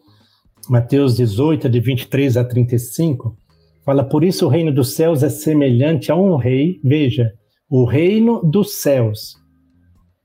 Notem, apercebam-se é, por várias vezes, se por ali em Mateus 13, ou seja, quando em outros, em outros lugares também, Jesus falando sobre sobre o reino dos céus, por várias vezes ele diz: o reino dos céus é semelhante, é semelhante.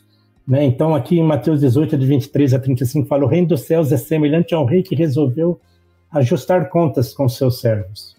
E passando a fazê-lo, trouxeram-lhe um.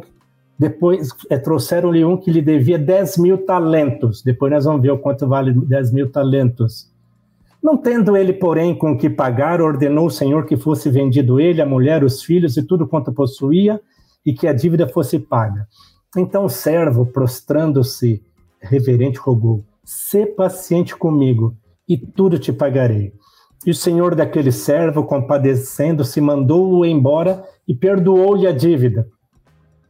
Saindo, porém, aquele servo encontrou um dos seus conservos que lhe devia cem denários seja, aquele servo que havia sido perdoado de 10 mil talentos, saiu, saindo dali, encontrou um servo dele, um conservo dele, que devia 100 denário, e agarrando-o, sufocava, dizendo: Paga-me o que me deves. Então seu conservo, caindo-lhe aos pés, lhe implorava: Sê paciente comigo, e tudo te pagarei.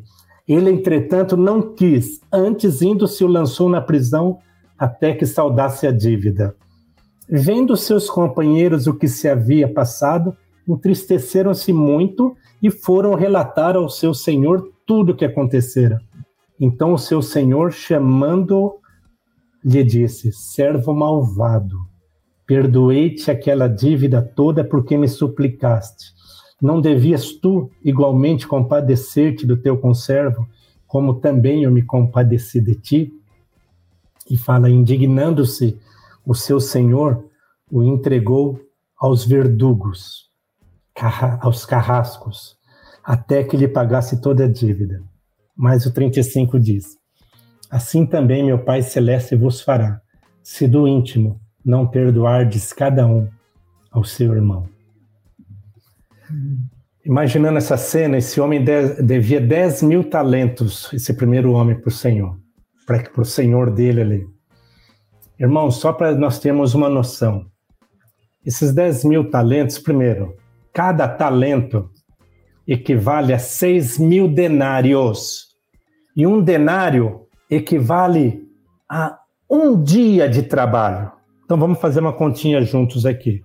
Esse homem devia 10 mil talentos, mas cada talento vale 6 mil denários. E cada denário é um dia de trabalho, ou seja, cada talento equivale a 6 mil dias de trabalho. Só que esse homem devia 10 mil talentos.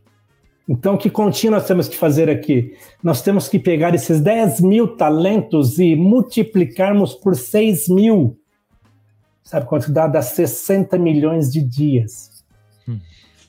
E se nós pegarmos esses 60 milhões de dias e dividir por ano, dá 164.383 dias é, 164.383 anos sem, é, é, de trabalho, sem folga nem feriado. Ou seja, para pagar essa dívida, seria necessário 2.191 pessoas de 75 anos de idade trabalhando desde o seu nascimento.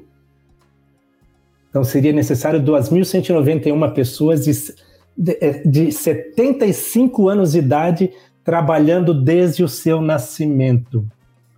Aí eu pergunto: essa dívida teria condições de ser paga?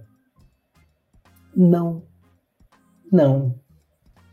Mas o interessante é que, que esse homem, no auge da sua loucura, no auge do seu desespero, falou: Sê paciente comigo e tudo lhe pagarei. E aquele senhor ordenou que fosse vendida a mulher, os filhos, tudo quanto possuía, e que saudasse a dívida, ou seja, a dívida nunca seria saudada. Ou seja, então, irmãos, seria impossível essa dívida ser paga. Sabe o que isso significa? O que isso simboliza? A nossa dívida para com Deus é impagável. Uhum. Mas o interessante é que esse homem que foi perdoado dessa dívida impagável, saindo, encontrou um conservo que, é, mas, mas que devia 100 denários. 100 denários. E lembrando, cada, cada denário é equivalente a um dia de trabalho seja, 100 denários, 100 dias de trabalho. Ou seja, três meses e pouco. Seria. Seria. Uhum. É, teria condições fazer. de ser saldada essa dívida? Sim. Sim. Sim. Irmãos e todos nós aqui, esses 10 mil talentos simboliza a dívida que nós temos para com Deus, que é impagável. Porque como o pecado entrou no mundo por um só, e pelo pecado a morte, Romanos 5,12, a morte passou a todos os homens, porque todos pecaram. Todos pecaram. E como o pecado entrou no mundo através de um homem santo, justo até então, Adão, o conserto deveria ser através de um homem santo e puro. Só que todos pecaram e foram destituídos da glória de Deus, que o salário do pecado é a morte. E Romanos 3, do 10 ao 12, fala: como está escrito, não há justo nenhum sequer, não há quem entenda, não há quem busque a Deus. Fala, todos se extraviaram e a uma se fizeram inúteis. Ou seja, não há nenhum justo sequer. Ou seja, então, os 10 mil talentos significa a nossa dívida com Deus que é impagável. Ou seja, para isso foi necessário o sangue de um justo, Jesus Cristo. Agora, os 100 denários simboliza, irmãos, hum. a nossa a dívida daqueles que pecaram contra nós. Aquele que entende de fato a sua real dívida para com Deus, que foi perdoado, ou seja, algo que seria impossível ser pago por qualquer ser humano, não tem valores humanos que possam pagar isso. Aquele que entende o seu real perdão que recebeu de Deus, ele perdoa.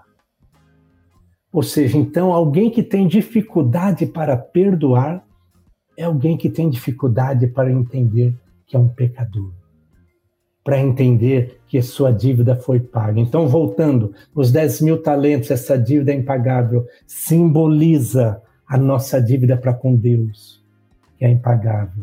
E os 100 denários representa a dívida daqueles que pecaram contra nós.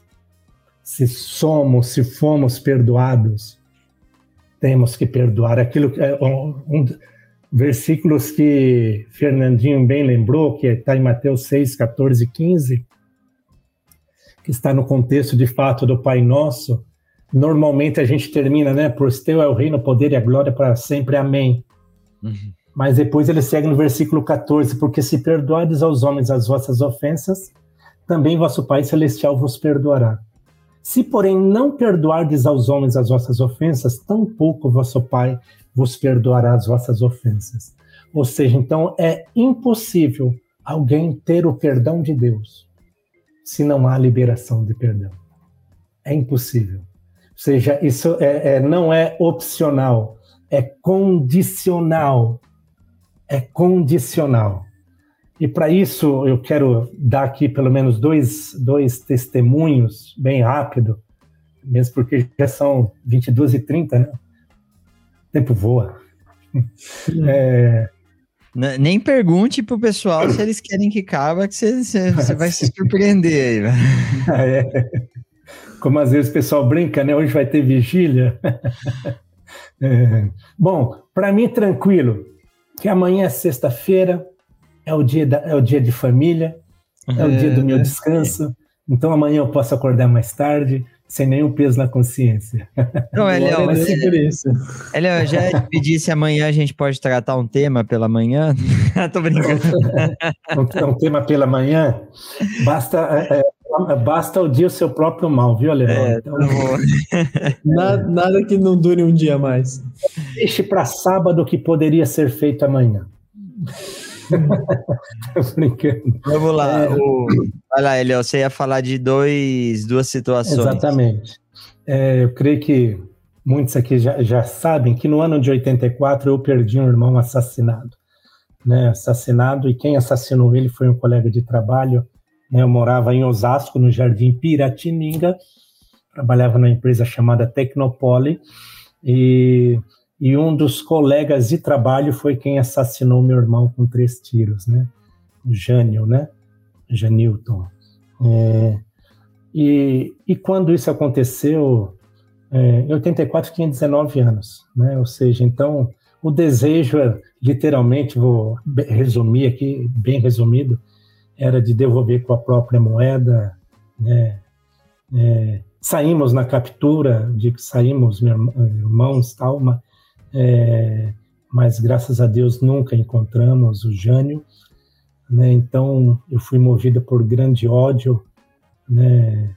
Naquele ano, fui movido por grande ódio, entre, não somente ódio, mas uma crise depressiva, depressiva aos que quiserem assistir o podcast quando eu dei meu testemunho, vão poder ouvir isso, que eu vivi em divãs de psicólogo e psiquiatra e tomando antidepressivos por muitos anos. Né? E aquele ano, naquele ano 84 foi um ano muito difícil, dentre as outras coisas, né? É, as outras coisas estão relatadas lá no outro podcast. É, aconteceu isso, né? Meu irmão, inclusive, foi no dia 2 de julho de 84. Né? Então, é, então, mas o que aconteceu? Não demorou muito, eu me converti. Márcia e eu né, começamos a ser expostos à palavra de Deus. Meus pais já oravam por mim, logo por nós também, Márcia e eu, mas no ano de 86, enfim, eu me posicionei pela graça de Deus diante diante de Deus, né? E mas eu me lembro que comentando com um, irmão meu, que é o Nelson, né, é, era, era o Nelson, né, ele faleceu no ano de 2009, e, e tive a oportunidade de batizar esse meu irmão, Nelson, e, eu falei, Nelson, como seria bom se nós encontrássemos o Jânio. Hum. Eu falei, imagina só nós falarmos do amor de Jesus para ele. Agora imaginemos ele se convertendo e se tornando nosso irmão. Irmão, esse era o desejo do meu coração e ainda é.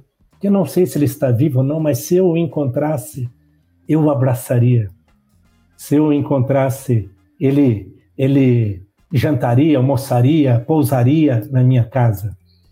O L é bom? Não. Romanos 5,5. O amor de Deus é derramado em nossos corações pelo Espírito Santo que nos foi dado, né?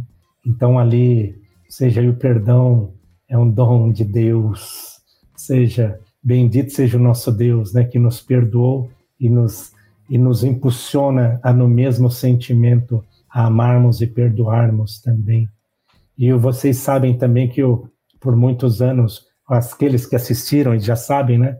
Muitos anos eu nutri um ódio pela minha mãe, né? Mas que isso foi resolvido quando da minha conversão no batismo, porque 2 Coríntios 5:17 diz: aquele que está em Cristo é nova criatura. As coisas antigas já passaram, tudo se faz novo. E quando me converti, eu pude, pude buscar minha mãe para pedir perdão. Em momento algum eu falei para ela do sentimento que eu nutria porque eu, por ela, porque eu creio que isso não cooperaria, mas eu pedi perdão. Ela, mãe, me perdoa por todo o mal que eu já fiz, desobediência, rebeldia, tal, tal, tal, tal. E assim foi. E ela falou, filho, me perdoe também. Né? E ali nós pudemos nos abraçar, chorar juntos, e que a nossa relação depois foi de beijos e abraços, né? Eu poder dizer, mãe, eu te amo, ela também dizer, Hélio, filho, eu te amo. Então, então isso foi algo marcante, mas isso falando sobre o tema de perdoar os nossos ofensores, seja é, a contrição, a convicção de pecado nos leva a enxergar a Cristo, e enxergando a Cristo nos leva a enxergarmos a nós mesmos e enxergamos a, a nós mesmos, entendemos o amor de Deus e o perdão dele por nós. Entendendo o perdão dele por nós, ou seja, nós somos conduzidos, né, impulsionados a amar, ou seja, como diz Filipenses 2:5, a ter o mesmo sentimento de Cristo. Uhum.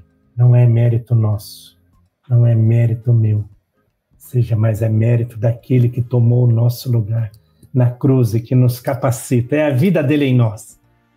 E eu queria falar também sobre a questão, emendando aí, falar sobre buscar o perdão. Eu tenho dois testemunhos, né? Talvez alguns aqui já me ouviram falar sobre isso, mas ocorreu algo comigo quando eu tinha mais ou menos uns 18 anos seja, então é mais ou menos 38 anos atrás. né? É... Me lembro que tinha um colega de bairro chamado Leio, que ele perdeu uma aliança de noivado. E eu achei. Eu achei essa aliança, embolsei ela, e ele ainda veio perguntar para mim, mais dois colegas, todo preocupado, perdi minha aliança, vocês encontraram eu com a cara lavada? Eu não. Pois bem, passaram-se os anos, eu entreguei minha vida a Jesus, né? E por muitos anos eu pensando como, porque eu nunca mais encontrei o Laio na vida, nunca mais. Como que eu iria encontrá-lo, né? Compartilhei com os pastores, companheiros, tal. Eu tinha essa pendência mas o que aconteceu? No ano de 2009, no velório do meu irmão Nelson, em março de 2009, eu encontrei um amigo, Mário, Mário da Meire, né, que era colegas de balada, né, mas que havia se convertido. Aí nos alegrando junto no velório do meu irmão, eu, aí ele falou para mim, tal, que estava firme na igreja, falou, inclusive, ele até usou um termo que eu vou falar aqui, tá? Eu estou arrastando o Leio comigo para ir para a igreja. Falei, quem você falou, mano? O Leio. O Leio? Sim. Falei, ô oh, Mário, você tem o telefone dele? Falou, tenho, me passou da casa dele. Isso, o velório, acho que foi na sexta-feira, né? E no domingo pela manhã, eu liguei na casa dele. Quem atendeu foi a Célia, que a Célia era a noiva dele na época. Uhum. Aí eu expliquei para Célia, que é Hélio, irmão do Nelson Celso. Tá, Ô, oh, Hélio, que bom, tá tudo bem e tal. E nos atualizamos. Falei, Célia, eu preciso falar com o Léo. Ele está? Ele falou não. Ela falou não. Ele foi, ele foi na feira vender o carro. Falei, é, que horas ele vai estar tá aí? Ela falou tal. Eu falei, Célia, eu preciso falar com ele, eu preciso pedir perdão de algo. Aí ela até falou para mim ao telefone: Bom, Hélio, se teu coração tá te mandando fazer isso, faz. Aí peguei o endereço dela, depois peguei a Márcia, lá fomos no Terra Nostra, para quem conhece, né, no bairro ao lado do IAPI, ali em Osasco. Encontramos, aí chegamos, ela estava lavando a calçada, aí chegamos, o Leio não estava ainda. Né, depois, ou, ou melhor, já havia chegado, só que estava na parte de cima da casa, e eu apreensivo, né? E eu falei, Leio, Célia, eu estou aqui para pedir perdão para vocês. Leão, perdão do quê? Você não fez nenhum mal? Eu falei, não, eu fiz. Lembra tal dia que você perdeu uma aliança? Ela falou, lembre, quase acabou com o meu noivado aquilo. Ela, ele falou, né? Falei, eu estou aqui para te pedir perdão. Falei, eu me converti, agora eu sou um discípulo de Jesus. Eu falei, mas eu não quero apenas pedir perdão eu estou aqui para te restituir. Levei uma quantia em dinheiro para ele e falei: esse dinheiro é teu, não é meu. Ele falou: não, eu não vou aceitar. Aí eu peguei, tinha o um móvel, coloquei em cima do móvel e falei: eu vou deixar aqui. O que eu não saio daqui é, com esse dinheiro. Então, hum. o que você vai fazer com ele não me importa, é teu. E aí ele, pela graça de Deus, ele me perdoou ele, Célia, depois, depois ainda voltei outras vezes lá para falar do Evangelho, né? A Célia particularmente, né? Nos falamos mais. E mas para isso eu me lembro de Zaqueu, que é Lucas 19 de 8 a 10. Vocês sabem, né? A grande maioria que sabe da história, né? E Zaqueu, tão pequeno, pequena estatura, subiu na árvore e Jesus falou: desce depressa, porque hoje me convém pousar em tua casa, né?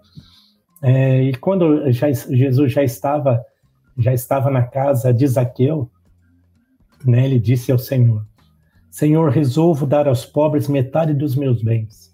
E se em alguma coisa tenho defraudado alguém, restituo quatro vezes mais. Então Jesus disse: Hoje houve salvação nesta casa, pois que também este é filho de Abraão, porque o filho do homem veio buscar e salvar o que havia perdido. Ou seja, então, a importância de buscar o perdão também. Buscar o perdão. Né? Não apenas perdoar o ofensor, não apenas receber o perdão né, diretamente, mas também buscar restituir quando necessário. Quando necessário for. E um outro exemplo, para minha infelicidade também, participando, participando de uma das brigas né, da, da adolescência, já marmanjo, né, o mal que eu fiz, particularmente a um rapaz chamado Marcelo.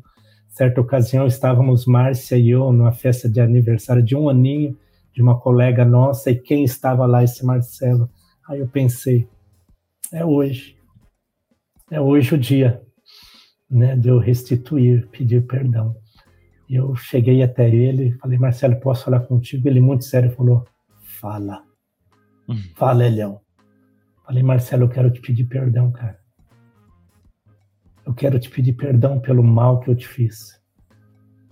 E quando eu não sei se eu vou encontrar algum dia o Paulo, teu irmão, pede perdão para ele também. Falei, diga que eu estou pedindo perdão. Eu falei, Marcelo, eu me converti, eu sou um discípulo de Jesus agora. Eu me arrependo do que eu fiz. Me perdoe. Aparentemente ele não me perdoou. Ele muito sério só disse, Elião, deixa quieto e levantou e levantou a blusa, falou, ele estava armado, ele usou uma gíria, né? Falou: "Se eu quisesse, eu te fazia agora". Sabe, gente, isso isso como falei antes, é um testemunho, porque eu não me vanglorio disso. Eu lamento, me entristeço. Se eu pudesse voltar atrás nessas questões, eu voltaria totalmente, mas não dá para voltar atrás. Contudo, aquele que está em Cristo é nova criatura.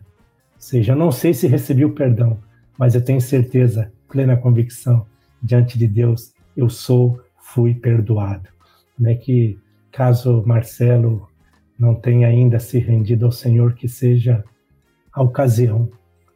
Mas, bom, mas diante de tudo isso, por fim, eu gostaria de falar bem brevemente aqui das consequências, não sei se é alemão Ô, Leão, eu, que, eu queria, eu queria faz, te fazer um, um convite aí, na verdade, porque acho que agora você tocou em pontos pessoais, né, citando do teu exemplo, e Sim. creio que muitos dos que estão ouvindo aqui é, essa conversa podem ter sido tocados em seu coração de situações é, que passaram, de situações que estão pendentes, de situações em que nesse momento, com o teu exemplo, né, com o teu testemunho, alguns irmãos se sentiram devedores, né, em buscar esse perdão, né.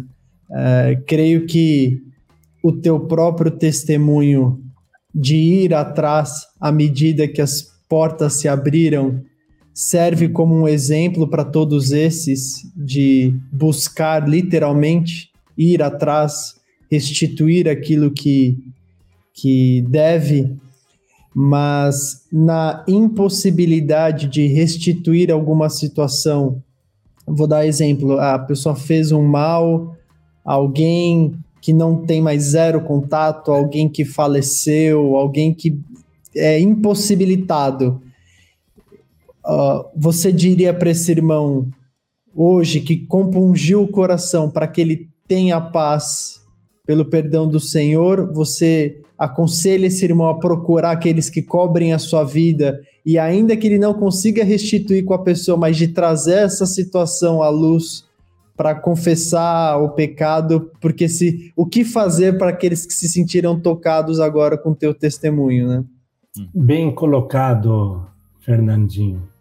É óbvio, né? Se se de fato há uma impossibilidade, seja, como você falou, é, morreu né, não tem mais nenhum contato mesmo, ou seja, aí cabe a consciência diante de Deus, ou seja, esse, essa convicção de pecado, né, esse arrependimento, né, ou seja, é, Tiago 5,16, confessai, pois, os vossos pecados uns aos outros para ser descurado.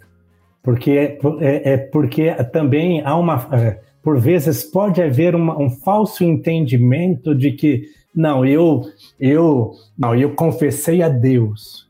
Hum. Mas as escrituras fala bem claro das juntas e ligamentos, ou seja, que é Efésios 4, do 11 a 16, Colossenses 2, 19, ou seja, sobre a importância da atuação do corpo. Ou seja, o próprio corpo trazendo suplemento para o corpo. Ou seja, então, então, se, é, se havendo uma impossibilidade, ou seja, de fato, diretamente com a pessoa, não tem mais o que fazer. Mas seria bom, de grande valia, procurar a pessoa responsável por você, o irmão, a irmã, falar: olha, eu tenho essa pendência. Eu tenho essa pendência. Como por exemplo, um, é, é, como por exemplo, não, né? Um dos exemplos de restituição que inclusive até o próprio João Bion falou conosco há um tempo atrás, né? Ou seja, aqueles que compraram a carta de habilitação. Há uma restituição a ser feita. E houve orientações claras aos irmãos como fazer, o que fazer. Ou seja, sabe aquele famoso quebra? Sabe aquele famoso jeitinho brasileiro? Ou seja, é um atalho que não conduz ao caminho da vida eterna, né? Então, é, então, de fato, é importante mesmo procurar a pessoa que cobre, que está te assistindo aí, seja busca ajuda, busca ajuda, tipo, o que eu faço, meu irmão, sabe? Como, ou seja, aquela Efésios 5, 21, sujeitando-vos uns aos outros, né, no temor de Cristo. Então, eu penso que isso que você falou é muito importante, né? Se não há como fazer, não tem como fazer. Mas se tem como, ou seja, sabe se de repente alguém consegue um telefone, um e-mail, ou seja, algum tipo de comunicação, ou seja, segue pelo caminho, pra, mas para buscar a restituição, porque no reino de Deus não existe prescrição, tá? Hum. Ah, prescre... Prescreveu, não, não existe. Entendeu? Se o Espírito Santo está falando com você, faz, faz, porque na realidade eu costumo dizer que em Deus nós só temos benefícios, né? só benefícios. Então seria isso aí, Fernando, que eu diria. Eu, eu lembrei de Romanos 12, 18, quando o Senhor diz, né, no que depender de vós, tem de paz com todos, né? E Exatamente. Naquilo que depender de uma ação nossa. E eu bem lembro desse exemplo que você citou, é, que, que às vezes a gente precisa pedir perdão por uma pessoa, vou colocar dessa forma, uma pessoa física, precisamos restituir Sim. uma pessoa física, mas muitas vezes precisamos restituir os nossos erros com alguma instituição, uma pessoa jurídica, um, um governo. E, e, eu lembro quando essa palavra veio aqui para São Paulo, que para nossa surpresa, os irmãos que ainda não entenderam o que, que eu, ele quis dizer com quebra, né? Para nossa surpresa, alguns dos discípulos que estavam relacionados conosco aqui em São Paulo haviam, no ato ali do teste de direção, pago aquela, vamos dizer, aquela propina a mais. A palavra nunca é essa, né? Mas na realidade é essa, é uma, uma propina a mais para não ser reprovado no teste, né?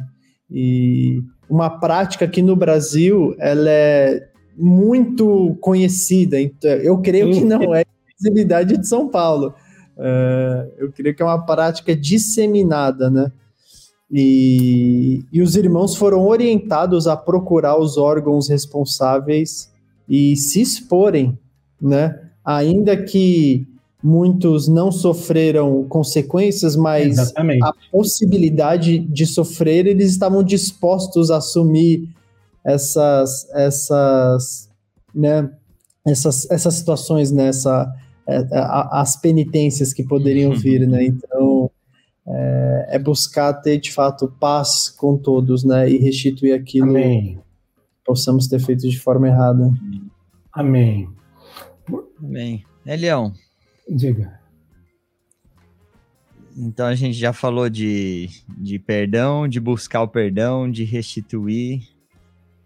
E o que, que acontece com quem não perdoa? O que acontece com a falta com a falta de perdão? O que, que a gente pode acumular pela vida aí, né? Se você tivesse falado lá para a sua consciência, né? Para o espírito, ah, deixa quieta essa situação da aliança aí, vamos, vamos levando e, e fosse e fosse acumulando essas situações, qual, qual o risco que a gente corre? Joia. Falar um pouquinho sobre as consequências da falta de perdão, inclusive até o tema, né? da live hoje, né? Che chegamos é... lá depois de uma hora e cinquenta. exatamente, exatamente. Ó, primeiramente, queria destacar que a falta de perdão, literalmente, é uma ausência da graça de Deus, né? E que também as consequências, literalmente, não há reino de Deus para aqueles que não perdoam. Não há, né? E para isso, eu vou até ser um pouco repetitivo aqui em, em alguns versículos, Hebreus 12, 14 e 15, mas, é, por exemplo, não há reino de Deus para aqueles que não perdoam, porque Hebreus 12, 15 fala: Segui a paz com todos e a santificação, sem a qual ninguém verá o Senhor. Ou seja, então não há reino de Deus. Eu vou, eu vou ser um pouquinho breve na minha fala aqui agora, dado o horário, tá? É, uma outra questão também que nos separa da graça de Deus, pois sem perdão não há perdão. Ainda em Hebreus 12, 14 e 15, ali, uma das partes fala, é, é, vou falar, citar o versículo todo aqui, depois eu vou citando aos poucos. Seguir a paz com todos é santificação, sem a qual ninguém verá o Senhor, atentando diligentemente, porque ninguém seja faltoso, separando-se da graça de Deus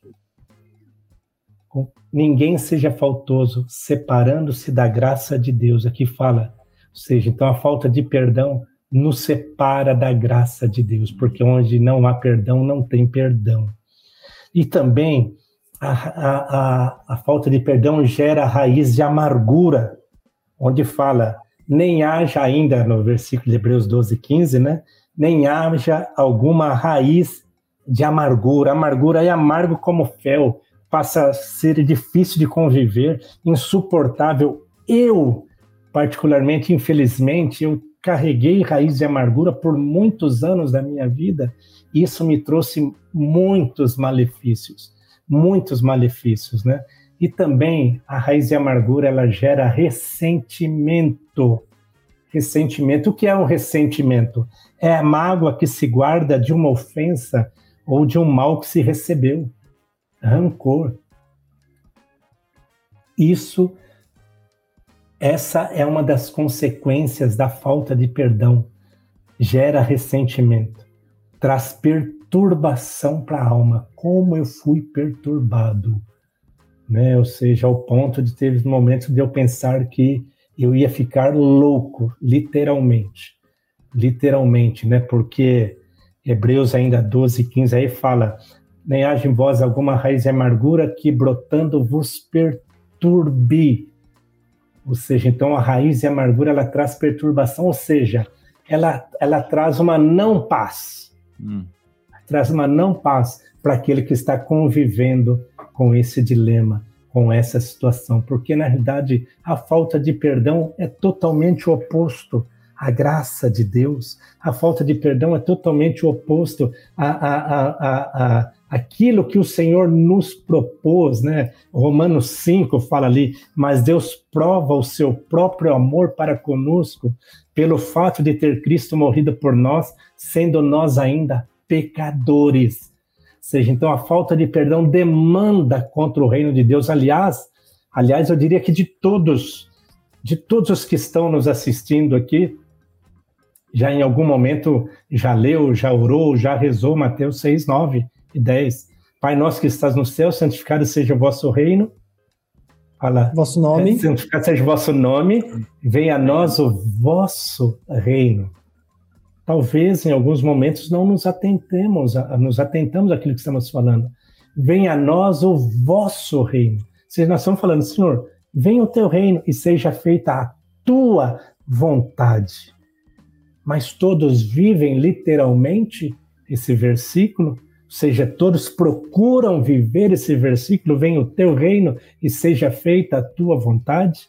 Né? Então, é, traz perturbação para a alma. Agora, uma outra coisa também, que a falta de perdão gera uma má consciência. Gera uma má consciência, ou seja, a pessoa fica com a consciência cauterizada. De repente, aprende a conviver com esse pecado mas volto a dizer, não há prescrição. Uhum. Não prescreve. Pecado é pecado. Pecado é pecado. Né? E Paulo falando a Timóteo, capítulo 1, versículo 5, né? É, e 19, fala: Ora, o intuito da presente demonstração visa ao amor que procede de coração puro e de consciência boa e de fé sem hipocrisia ele fala, mantendo fé e boa consciência, porquanto alguns, tendo rejeitado a boa consciência, vieram a naufragar na fé. Ou seja, aqueles que rejeitam a boa consciência, ou seja, sabem o que tem que fazer e não fazem, é um forte candidato a naufragar na fé. É um forte candidato a desviar-se dos princípios do reino de Deus. Ou seja, também Paulo falando a Timóteo, 1 Timóteo 3,9, ele fala, conservando o mistério da fé, com a consciência limpa. E também, é, é, é, dentre essas consequências da falta de perdão, concluindo aqui, pode gerar doenças físicas, emocionais. Vocês sabiam, vocês sabem, né, que muitas, não estou aqui é, é, dizendo que todas, mas muitas doenças é, emocionais, ou seja, elas têm o seu fundo na falta do perdão. Não estou dizendo que todas. Tá? Então, ela pode gerar doenças físicas, emocionais. O salmista, falando em Salmos 32, 3, fala, fala o seguinte, falou o seguinte: Enquanto calei os meus pecados, envelheceram-se os meus ossos pelos meus constantes gemidos todo dia. Enquanto calei, ou seja, enquanto calei, enquanto vivi nos meus pecados, meus ossos estavam se envelhecendo. Então, a falta de perdão pode gerar doenças físicas, doenças psicossomáticas. Uhum. Pode gerar. Seja porque, volto a dizer, a falta de perdão é o oposto ao reino de Deus. Volto a dizer, o perdão não é uma opção, o perdão é uma condição por mais que alguém possa querer dar um tapa nas ideias, sabe? Seja querer dar um, ou seja, é, querer dar um jeitinho, não, mas, mas não é bem assim. Mas a Bíblia fala: seja Deus verdadeiro e mentiroso todo homem.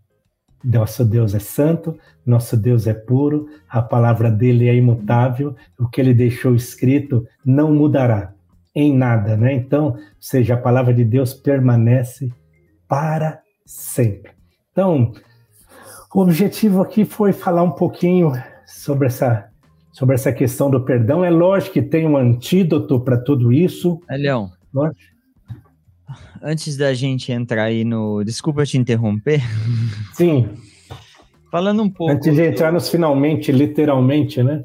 É, falando um pouco sobre, sobre essas consequências, vamos, vamos trazer isso mais para um, a realidade do dia a dia aí, porque a gente tem talvez essas grandes situações que, que o Espírito Santo nos revela ao longo da caminhada. Bonita a sua caneca, a sua também, velho. Quando chegarmos a 10 mil inscritos, é, vai rolar um sorteio aí. As, promessas ele, de campanha. Ele vem aqui já vem fazendo promessa para os ouvintes. Porque é. se, se o canal não puder cumprir, eu vou ter que sortear a minha, né? Pelo menos uma eu tenho para sortear, né? Do, o Dizes. É, não, aguardem, aguardem. Vamos, vamos ter. Vamos envolver as canecas logo, logo. É, trazendo mais para o nosso dia a dia, Leão, porque a gente tem essas coisas que o Espírito Santo coloca no nosso coração, como você falou, ah, restituir lá o, uma coisa do passado, um, o Marcelo, que você brigava com ele na infância lá, batia nele, o, o que você comentou... Não, foi uma vez só ele. Hã? Ah. Foi uma vez só. Então, foi uma vez só, mas e é isso. É, e essas coisas marcam, né? E, ela, e elas ficam pendentes na nossa consciência, e o Espírito Santo vai. Agora existe aquela, ele é aquela situaçãozinha do dia a dia ali, com, com o teu. Com teu, às vezes com teu irmão de sangue, com teu. Com, com a tua esposa, com o teu esposo, principalmente, que vai gerando justamente esses pontos que você falou raiz de amargura, ressentimento, perturbação da alma, má consciência. São pequenas coisas não consertadas que vão gerando um caos. É, vamos falar aqui, por exemplo, sobre um relacionamento de marido e mulher. E vão gerando um caos, né? E de repente você chega e você para e você já vê aquela situação que um já não suporta o outro e pergunta: é, que, que, mas o que, que acontece? Qual o problema? Aí, Por onde começou? Não sei, não sei qual é o problema. Eu já não suporto mais o jeito que ele pega na. ele, na caneca. Ele segura a caneca, sabe? É, é, são, fica.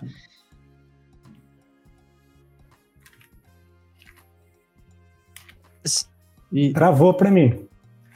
É, para mim também. Voltei, voltei? Voltou, vai. Voltou, voltou. Mayday, Mayday. Me perdoem. então fica, fica essa que voltou. Voltou. Travou e voltou. Agora voltou. Ah, tá, vamos lá, vamos lá, a gente consegue. É... Hélio, se você pudesse falar um pouco assim. Opa! Agora caiu o Hélio. Pô, aí. Você travar até passa, cara. Até passa. Eu tô aqui no sítio. Mas o Hélio, cara. Bom, se você tá. Vamos esperar o Elião, né? Se você tá aqui ah, até agora com a gente, aproveita esse momento, deixa o like. Eu acho que dos 186 que estão aqui, né, Fernando? Todo mundo já tá, já tá inscrito, né? É pouco provável que eu, cara, eu, alguém. A, a, essa altura do campeonato, é o mínimo que eu espero que um irmão que tá aqui acompanhando olhe aqui para baixo, ó, bem aqui assim, ó, e tem um botão assim, se tiver inscrever-se, Irmão, não perde tempo não, se inscreve para a gente chegar logo nos 10 mil, porque foi só eu falar o que recebeu aqui de eu quero, sor hashtag sorteio da caneca, a gente vai ter que fazer. Manda no é... grupo da família lá, fala assim, a gente precisa chegar em 10 mil para ter a chance de ganhar a caneca, manda lá. Mas se inscrevam, é importante. Olha e que legal, Fê. Hum. A Eunice Oliveira Vaz mandou aqui uma mensagem para a gente. Boa noite, irmãos. Tem em Campo Grande esta igreja? É, gostaria, ela completa, gostaria de conhecer melhor a, a, doutrina de vocês. Temos aprendido muito com os irmãos. Então, muito legal, Eunice. Estou entendendo que você já acompanha alguns podcasts. É, a gente eu pessoalmente não conheço os irmãos de Campo Grande, mas com certeza tem. Quem vai saber melhor isso é o nosso amigo que já passou por aqui, o Edmar. Ele. Eu sei que ele tem uma proximidade com os irmãos do, do Mato Grosso. É, então, manda um e-mail para a gente aí, a gente coloca em contato vocês e com certeza dá um bate-papo legal aí. Então, o podcast vai cumprindo um, um, dos objetivos que é, que é levar, levar a palavra aí, levar esses, esse, esses testemunhos, levar o que a gente tem aprendido em todo esse tempo, né? Levar para outros cantos. E quando eu digo outros cantos, outros cantos mesmo, né? Quando como muitos de vocês sabem, eu moro no Chile, então eu estou distante do Brasil. Né? Pelo menos quatro horas aí de São Paulo de voo. E mesmo assim, graças à tecnologia, a gente consegue ter esse tipo de, de encontro aqui. Ah lá, o, o Davi me corrigiu lá, Fernando, ó. Colocou Campo Grande é Mato Grosso do Sul, tá vendo? Ô, oh, cara, desculpa, eu tô tentando ajudar o Elião, porque Obrigado, ele me mandou Davi. um WhatsApp assim, e agora? Ele caiu e me mandou um WhatsApp, e agora? Não, o Elião já voltou aí, já tá no, no, no, backstage aqui. Obrigado, Davi. Campo Grande, Mato Grosso do Sul. Eu, eu acho que é tipo assim, você falar que é quase igual deve ser uma ofensa para quem é do, dos Mato Grosso diferente ali, né?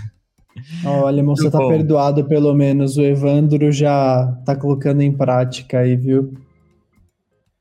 Glória Vamos lá. É, Leão. E eu não sei o que aconteceu. Você fugiu Disseram da pergunta. aqui que você estava fugindo da pergunta. Na hora que você viu aonde o alemão ia chegar, você falou, nops.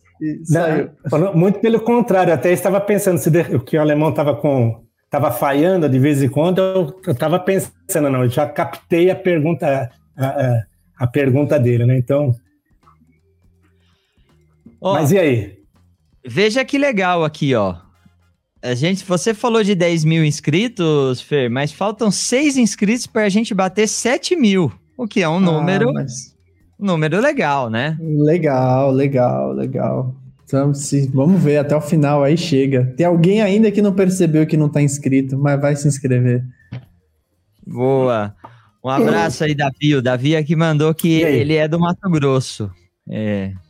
Bom, eu não. Eu pouco conheço o Mato Grosso e o Mato Grosso do Sul. Devo ter ido duas vezes a caminho de Rondônia ainda, de passagem. Então, não, não conheço. É, Leão, a gente falava do. Sim da prática do, do, dia a dia. Da prática do dia a dia, né? Que sim, essa. Sim. É, o perdão, ele não é só essas coisas, essas situações monumentais da nossa vida, assim, que mar, ele tem a ver com, com o nosso dia a dia, o nosso relacionamento. Nem sempre coisas externas também, né? Nem sempre coisas externas, principalmente, vamos colocar três tipos de relacionamento aqui: com a nossa esposa, com os nossos filhos e com os irmãos da igreja, né? Quantas coisinhas vão passando ao longo dessas três relações que, que você chega um, um momento e pergunta, e ah, o que acontece? E aí você vê uma relação destruída e pergunta, mas o que acontece entre vocês? E já não se sabe, né? E, ah, mas não sei. por que que acontece. Mas com certeza foi foi fruto de pequenas situações que não foram resolvidas, não foram tratadas, não foram perdoadas, e isso vai gerando tudo tudo que você nos, nos falou aí, né? Não sei se você pudesse falar um pouco dessas situações práticas do dia a dia. Sim, eu queria, eu, eu, eu me lembrei de alguns versículos aqui, um até que nós já lemos aqui, né?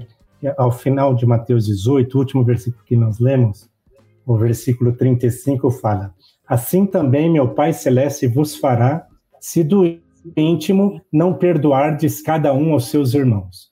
Ou seja, o Senhor não está falando de um perdão social. Não está falando de um perdão social. Eu perdoo, mas nunca mais quero ver na minha frente. Pintado de cor de rosa, né? Ou seja, então está falando de algo íntimo aí. Ou seja, assim também. Ou seja, assim também o quê? Seja, vai ser entregado aos verdugos aos carrascos, seja para ser atormentado. Né? Assim também meu, é, meu Pai Celeste vos fará, se do íntimo não perdoardes a cada um ao vosso irmão.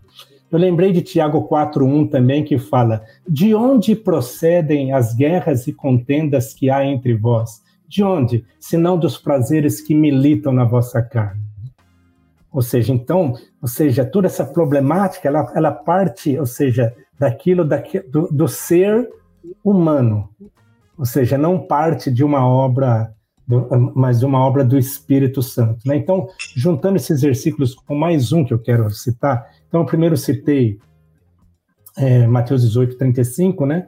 Assim também meu Pai Celeste vos fará, se do íntimo não perdoardes, ou seja, então não é um perdão social, não é, um, não é, é uma maquiagem, seja é algo de coração.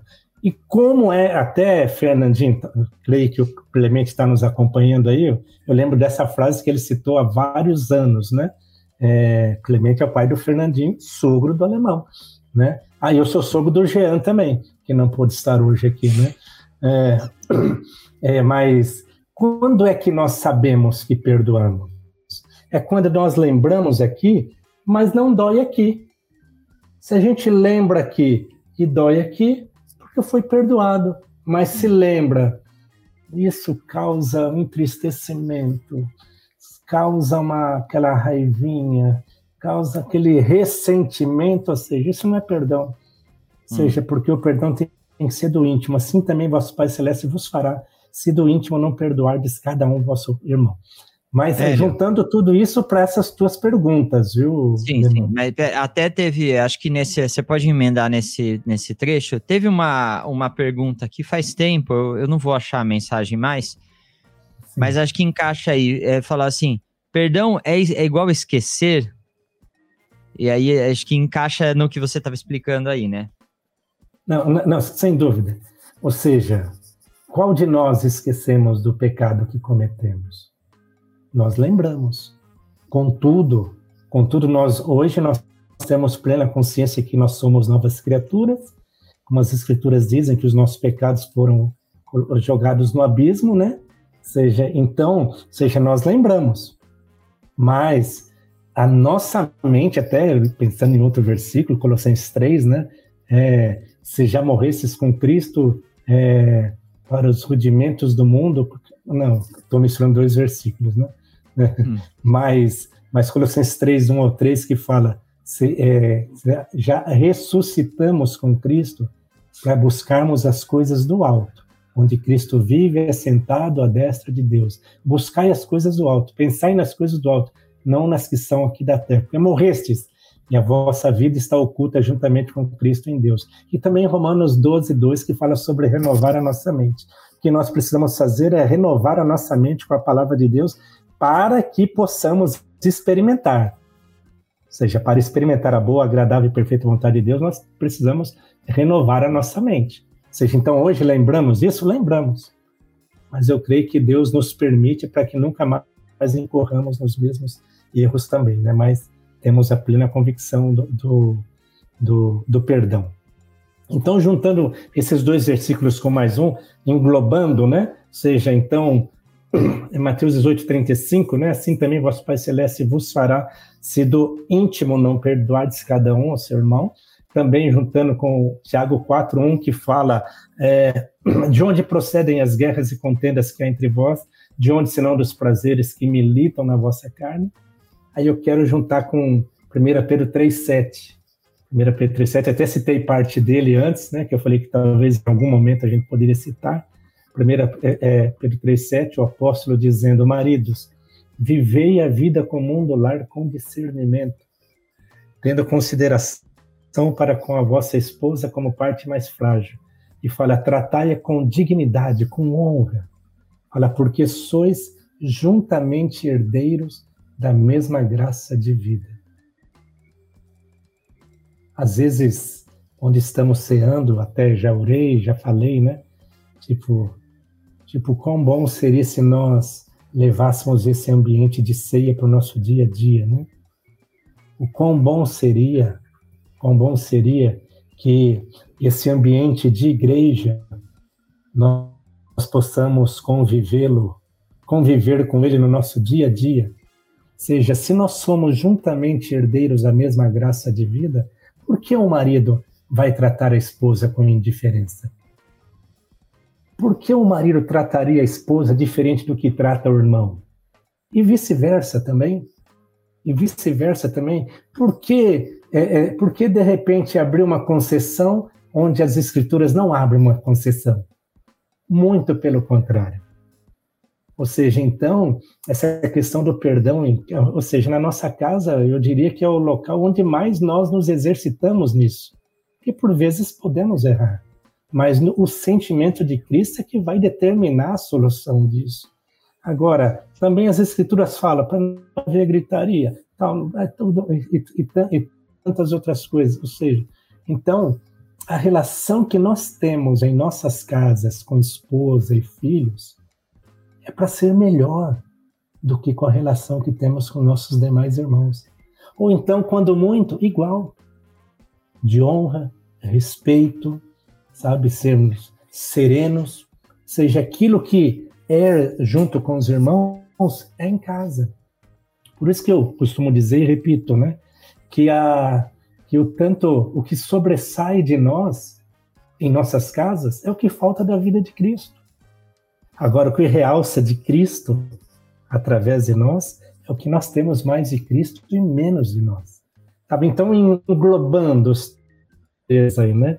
Englobando os três aí, então, então eu creio que é que não há uma creio, creio e é isso mesmo, não há uma concessão para viver ou agir diferente em nossas casas, nesses relacionamentos que são mais próximos. Não há uma concessão. Ou seja, então, no sentimento de Cristo, errou, é pedir perdão, e no sentimento de Cristo, é perdoar. Ou seja, no sentimento de Cristo, não insistir. Ou seja, no sentimento de Cristo, buscar a vontade dele para as nossas casas. Vem o reino dele e a vontade dele. Então, então, então não há uma concessão para vivermos ou agirmos diferentemente em nossas casas do que agimos com os nossos irmãos. Então é isso, amigos. Hélio, Alemão, se vocês me permitem, ainda nesse, nesse tema de dentro das nossas casas, eu vou, eu vou tentar ser, ser breve, mas trazendo bem à luz aqui de forma mais prática possível. É, quantos de nós, em algum momento, no relacionamento com os nossos cônjuges, com as nossas esposas ou maridos, com os nossos filhos, a gente não perdeu um pouco a mão, né? É, se se enervou, como diriam, elevou o tom da voz e, e passamos do ponto. No fim, o que essa palavra quer trazer de também também de prática para nós nessa última questão que o Hélio trouxe é o, a importância de pedir perdão nas mínimas coisas, ela é a mesma do que de pedir perdão nas grandes coisas. Porque Sim. eventualmente a gente pode ver esses exemplos que o Hélio trouxe ao longo dessa conversa e falar, pô, ele teve que perdoar o cara que matou o irmão dele. Nossa, imagina, ainda bem que eu não tenho que passar, nunca tive que passar por isso. Mas meu irmão, você teve que passar por uma vez que tua esposa, teu esposo, ou teu filho, ou tua filha elevou a voz, e, ou que você elevou a voz. E só que aí o que, qual é o risco que corre na tua cabeça? Ah, eles me conhecem, perceberam que foi um ato ali, um negócio que passou, e agora botaram panos quentes, o assunto morreu, ficou por isso mesmo. E aí eu lembro de um texto que sempre falou muito comigo sobre é, nesse aspecto, que é de Efésios 4, 26, que a palavra fala né? Irai-vos e não pequeis. Isso todo mundo conhece. Aí tem a parte B do versículo que fala: Não se ponha o sol sobre a vossa ira. Tem uma outra tradução que o Hélio me mandou quando eu estava conversando com ele hoje à tarde sobre isso, que a tradução é até mais didática. A tradução diz o seguinte: é normal ficar com raiva. É claro que em algum momento todos sentem raiva, mas não alimentem isso no coração. Não deixem que a raiva domine muito tempo. Resolvam o problema antes de dormir. E aí eu confesso para vocês, meus irmãos, que eu me apeguei a essa palavra dentro da minha casa. Sabe aquela coisa? Olha para o teu cônjuge aí do lado, para o teu filho que está assistindo com você. Sabe aquela coisa que vocês tiveram uma discussão, uma situação feia, e aí foi cada um se trancou no quarto, dormiu, e quando você está deitado na sua cabeça, a tua cabeça está parecendo um, um ventilador, um centrifugador, um liquidificador de coisas. Você está com a cabeça no travesseiro, está te martelando e você, com muito custo, acorda no dia seguinte e você fala assim: eu posso dar um bom dia ou não? Se eu tomar um bom dia, eu vou tomar uma invertida ou não? Vocês já passaram por isso? Irmãos, o que Deus está nos chamando a fazer é dizer o seguinte: não deixa para depois. E em algum em alguns casos, eu, aí eu tô dizendo, eu tô casado há 10 anos. E vou dizer que em alguns momentos eu e a minha amada esposa, a gente já teve ali, naquela conversa antes de dormir, pontos de vista diferentes que no momento a gente não, não resolveu. E, e a gente algumas vezes intentou e dormir sem estar tá com a questão resolvida, mas Deus me incomodou. Eu já tive vezes que tá com a luz apagada de culto, o cara falando: não vamos dormir, a gente vai resolver isso aqui. E vai lá, mais meia hora de conversa até que se entende, expõe o coração, pede perdão e a situação fica em paz. E você foi fiel ao versículo que diz: não deixa o sol se pôr sobre a sua ira, ou seja, não deixa para amanhã. Se a situação estourou, respira, pede a graça de Deus e procura o teu irmão, vai e resolve. Porque se, se são discípulos e buscam agradar o Senhor, vocês vão conseguir sentar e chegar num, num consenso, mas não deixa a situação esparramar, né, Leão? Não deixa transbordar, não deixa chegar, porque é isso que o alemão está dizendo. É um monte de micro coisas que aí você vai chegar numa família para tratar de uma situação que explodiu, aí você vai ver o histórico, é de falta de perdão, falta de conversa, falta de confiança, falta de, de respeito. Ah, falta ele elevou luz. a voz. Falta, falta de, de luz. luz. Não me pediu perdão e a situação vai se prolongando. E aí, quando você vê, já tem marcas no coração que são muito difíceis de serem resgatadas. Uhum. Quantos de nós pais já nos colocamos na posição de pedir perdão para os nossos filhos? A gente já te, eu já tive que fazer isso, o alemão também, o Hélio também. Às vezes o teu filho faz um negócio que é da idade, eu tenho um de seis e uma de três. Às vezes você, cara, não acredito que ele tá fazendo isso. E aí você se enerva, mas depois você fala assim, não, filho. E a minha esposa, graças a Deus, esses dias, chamou meus filhos falou, sentou e falou: Filhos, eu, a mamãe queria pedir perdão para vocês, porque nessa situação a mamãe passou do ponto. Glória a Deus por isso, porque a gente está acostumado a pensar nisso. Não, fiz mal para o meu presbítero, fiz mal para o líder do grupo caseiro, eu preciso me consertar. Mas na nossa casa, viram tipo assim: não, na nossa casa eu não tenho que me aturar do jeito que eu sou. E na verdade, não. Uma coisa que o Hélio sempre falou, que isso eu tenho no meu coração, que a nossa casa é o nosso laboratório. É ali que de fato a gente precisa exercer a vida de Deus, né? Então, irmão, se de tudo que a gente está recebendo de riqueza aqui, eu queria te fazer uma, uma um, um, um apelo, um apelo. se é que me, por favor, tenham misericórdia de mim, mas guardem no coração essa necessidade de resolver as questões, de não deixar assuntos mal resolvidos, mal definidos, mal aclarados, porque essas situações são poeira que vão ficando dentro do nosso coração e depois fica sempre difícil de limpar, né? Perdão se eu me estendi, eu só queria fazer a ressalva. Amém. Amém, né, Leão? A gente tem ressalvas, né? Não, é, não, sem nenhuma ressalva. Muito, muito obrigado, Fer, pela, pela cooperação. É, é, Leão, tá, tá contigo aí, meu amigo. Eu diria, bom, já temos o horário bem é, olha só, né? olha só, o aqui ó, a Cise, se é assim que é Cici, Cise, mandou aqui ó. Boa noite, irmãos. Me chamo Cise Macedo, sou discípulo em Tucano, na Bahia. Tenho meditado nesse tema. Sugiro a parte 2 desse tema, já que pelo horário terá que ser reduzida. É, nós estamos dando aqui uma condensada mesmo. Uma condensada. E, e alguém é, mandou uma mensagem aqui que que estava no encontro e aqui a Sara falou teria como fazer um resumo das consequências da falta de perdão? Sarinha, minha amada, vê o vídeo de novo, né? Isso ajuda. Vê o vídeo, o Hélio te perdoa se você vem em velocidade 2x, não tem problema.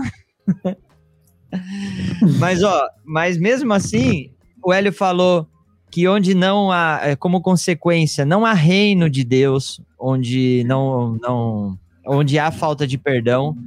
Falou que nos separa da graça de Deus, pois sem perdão não há perdão. Falou que gera raiz de amargura, ressentimento, traz perturbação da alma e finalizou, não, finalizou não, falou que traz a má consciência. Talvez o que o Fernando falou, né, Fer, esse ponto que a gente chega às vezes de falar assim, ah, mas eu sou assim, esse é meu jeito, já virou uma má consciência, né? Você está passando verdade. pano para você mesmo, né? Exatamente. E, e por último, ele falou que pode gerar doenças físicas, emocionais, a falta de perdão. É isso, esse, esse transtorno de colocar a tua cabeça no travesseiro e, e, e ficar remoendo, relembrando da situação, não dura uma noite, pode durar uma vida, né? Traz, isso pode trazer outras outras consequências. Então, mas vê o vídeo de novo. Eu fiz um resumo aqui, mas vê de novo. Qualquer coisa também, se quiser depois deixar o, o... deixar o material todos aí também. Ótimo, a gente. A, os irmãos já sabem, mesma coisa. É, quem quiser ter acesso aqui ao material do Hélio, onde estão anotar todos os textos, os pontos, manda um e-mail para a gente, a gente encaminha aí o, o PDF ou o link para visualizar esse material. Leozinho. Me pede por WhatsApp é... também, qualquer coisa. Temos fotos, Léo? Vamos lá, vamos ver os nossos queridos irmãos. Fernando, eu te dou a honra de fazer a apresentação dos irmãos. Você que tá. Pô, cara, obrigado. eu que tô aqui Welcome. estreando, né? Estreando. Olha só, a Viviane Brusque. Brusque, Santa Catarina. Muito bem, querida. Bom Nossos demais. Amigos tá? de Brusque lá. Ó, o Evandro Márcia, Márcia, Edson, Cati Gil de Panambina. Oh, mas quem tá na casa de quem aí também? É o Evandro que tá. É o Edson que tá em Panambi ou o Evandro tá em Itajaí? Ah, é Panambi, uma, aí, ó. Aglomeração Santa aí, né? O Elhão é conhece todo mundo. Aí, ah, aí, aí, pronto. Tá bonito demais, olha só. Quem é? Quem é? Quem é? Quem é? Esse é meu pai. Beijo, pai. Bom Esse demais. é meu sogro. Beijão, tá Ellen e Jennifer de Florianópolis, Santa Catarina. Floripa. Pô, pessoal do Sul tá em peso, hein? O pessoal do Sul tá animado. Rapaz, glória a Deus. Flávio e família em Campina Grande do Sul. Flávio. Paraná. Joia! Legal. Obrigado por estarem acompanhando. Deus abençoe vocês. Ali no notebook, ó, todo mundo ficando pertinho para conseguir ver ali, né? Legal Muito demais. Bom. Gil e Murilo. Gil e o Murilo aí. Rapaz, Gil, atenção no trânsito, cara.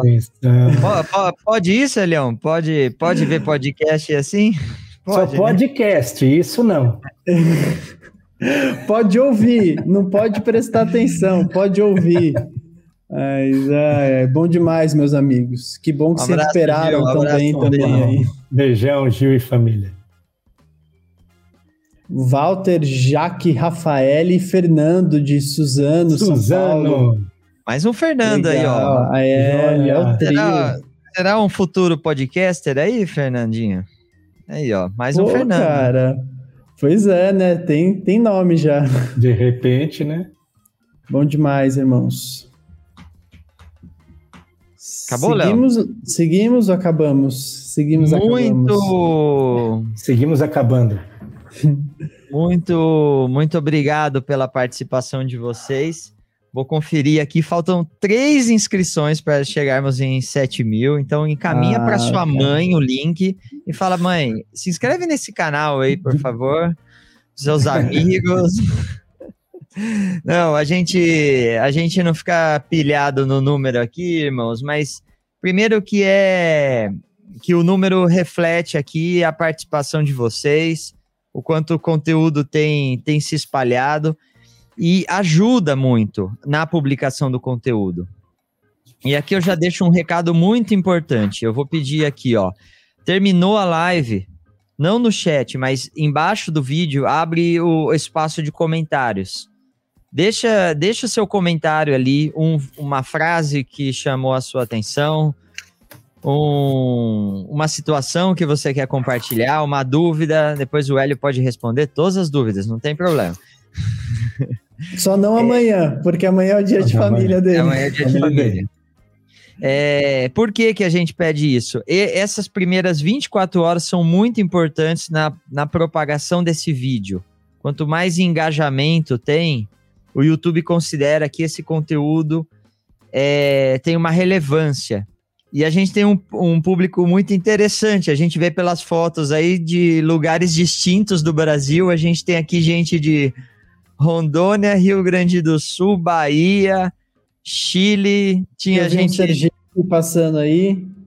Tinha os nossos irmãos da Argentina. Eu vi o Luizito, que é da Colômbia, estava por aqui também. Então, isso já mostra para o YouTube que o, que o conteúdo tem abrangência. E aí, esses comentários mostram que ele tem relevância também. Então, terminou o vídeo, comenta lá, vamos deixar, deixar registrado manda um abraço, qualquer tipo de comentário ali é, que pra gente pra gente ajudar na, nessa, nessa divulgação. Aqui tá o, ó, o Luizito aqui, ó. Muitas graças, amados, muito edificados. Luizito de Bogotá. Que beleza. Um abraço. E, bom, a gente vai chegando ao final de mais um podcast.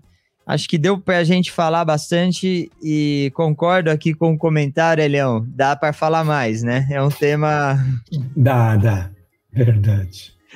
Eu, hoje à tarde eu meditava sobre um pouco sobre o tema, Leão, e pensava assim: poxa, é um, do, é, é um dos temas centrais da Bíblia, né? Quando a gente saiu, sai, sai de Gênesis, a gente já começou um processo de de perdão, de, de reconciliação e o que e o que e o que Deus vai fazer por meio de Jesus, né? Nos propiciar esse caminho, esse caminho Amém. a ele, esse caminho de perdão, de restauração, né? Deus, Deus é amor, mas ele é justo, né? Não há não há não há perdão sem sacrifício e esse, e esse sacrifício foi feito pelo nosso amado Senhor Jesus Cristo, né? Amém. Por meio desse sacrifício, temos acesso ao relacionamento com Deus, temos acesso ao perdão, temos acesso a fazer parte do propósito, temos acesso a morte e ressurreição de Jesus, né? Por meio desse, desse sacrifício. Que, que meditemos nestas coisas. Elião, e eu vou te convidar, e não, é sempre a função do Jean de chamar o megafone, então vou dar também a honra para o meu amigo Fernando. Fernando, chama o megafone aí. É, Leão, conta pra gente, se você tivesse agora um megafone na sua mão direita e quisesse dar um grito para esses irmãos que acompanharam duas horas e meia dessa conversa, um highlight, alguma coisa importante, uma palavra marcante para o coração, o que, que você traria para a gente finalizar essa conversa? Eu aqui eu citaria, citaria, vou citar dois versículos. Ou seja, que é a base, lembrando da frase de Baker, né, que a firmeza e edificação de um discípulo depende diretamente da revelação que ele tem da pessoa de Jesus, de Jesus e da sua união com ele. Mas lembrando dois versículos. Ou seja, que é fundamental, João 6:57, quando Jesus fala: "Assim como o Pai que vive me enviou, e igualmente eu vivo pelo Pai, também quem de mim se alimenta, por mim viverá. E também juntando com João 15, 5 ao final, quando Jesus disse: Sem mim nada podeis fazer. Como igreja do Senhor Jesus, não há como permanecermos, não há como prevalecermos se não for através da vida de Cristo. Então, que nós possamos aí trabalhar para para vivermos a vida de Cristo em todo o tempo. E essa vida de Cristo ela vai se refletir em todos, em todos os nossos relacionamentos, em todos, quer seja igreja ou extra igreja, ou, e, e em nossas casas, né? Então que vivamos a vida de Cristo e que vivamos por meio dele o tempo todo. Amém. É isto. Amém. Glória Amém. É, Leão, convertidos os nossos corações mais uma vez. Amém. Saímos mais uma vez, é sempre muito bom bater esse papo contigo e eu saio muito edificado, desafiado, sempre sempre é assim os nossos bate-papos, né? Muito obrigado aí pela por aceitar mais uma vez esse esse desafio saiba que não é a última vez que você vai aceitar esse desafio de falar com a gente aqui. Muito obrigado pelo, pelo teu cuidado aí com, com o projeto, né? Mais uma vez, relembrando que o Hélio nos, nos cobre, nos apoia aí desde o, desde o primeiro episódio, tá, tá com a gente aí é, em oração, dando, puxando a nossa orelha, dando sugestões, corrigindo o que, o que é necessário. E, mas muito bom, bastante gente pedindo aqui segunda parte da palavra. Eu diria que já é a segunda parte, que o testemunho do Hélio, que está lá no episódio número 4, número 5, ele falou muito sobre o perdão, ele deu esses testemunhos. Essa já é, a gente poderia ver a terceira parte aí do, do perdão. Mas em outro momento, com a graça de Deus. Muito bom. Fê, obrigado por aceitar o desafio aí. Para quem chegou depois, o Fê substituiu o Jean aí, que o Jean teve, teve um compromisso importante para para participar. E o Fê já. O Fê que já, já, tá, já tá de sobreaviso faz tempo, assim, ó, o dia que precisar.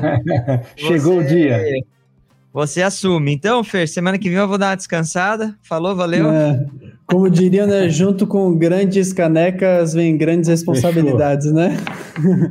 Pronto, agora, agora o povo quer caneca e quer participar. Ele fez um problema. É, tá bom. Mas bom demais. Contem conosco aí. Se Deus permitir, o Gia logo, logo estará de volta, né? E que Deus o tenha abençoado também no seu compromisso como igreja ali, né? Para cooperar com os irmãos ali, que tenha, tenha sido bênção aí. Mais um abraço a todos vocês aí. Um Amém. prazer estrear com o Elião, né? Que tá. o Elião que é de casa, literalmente de casa.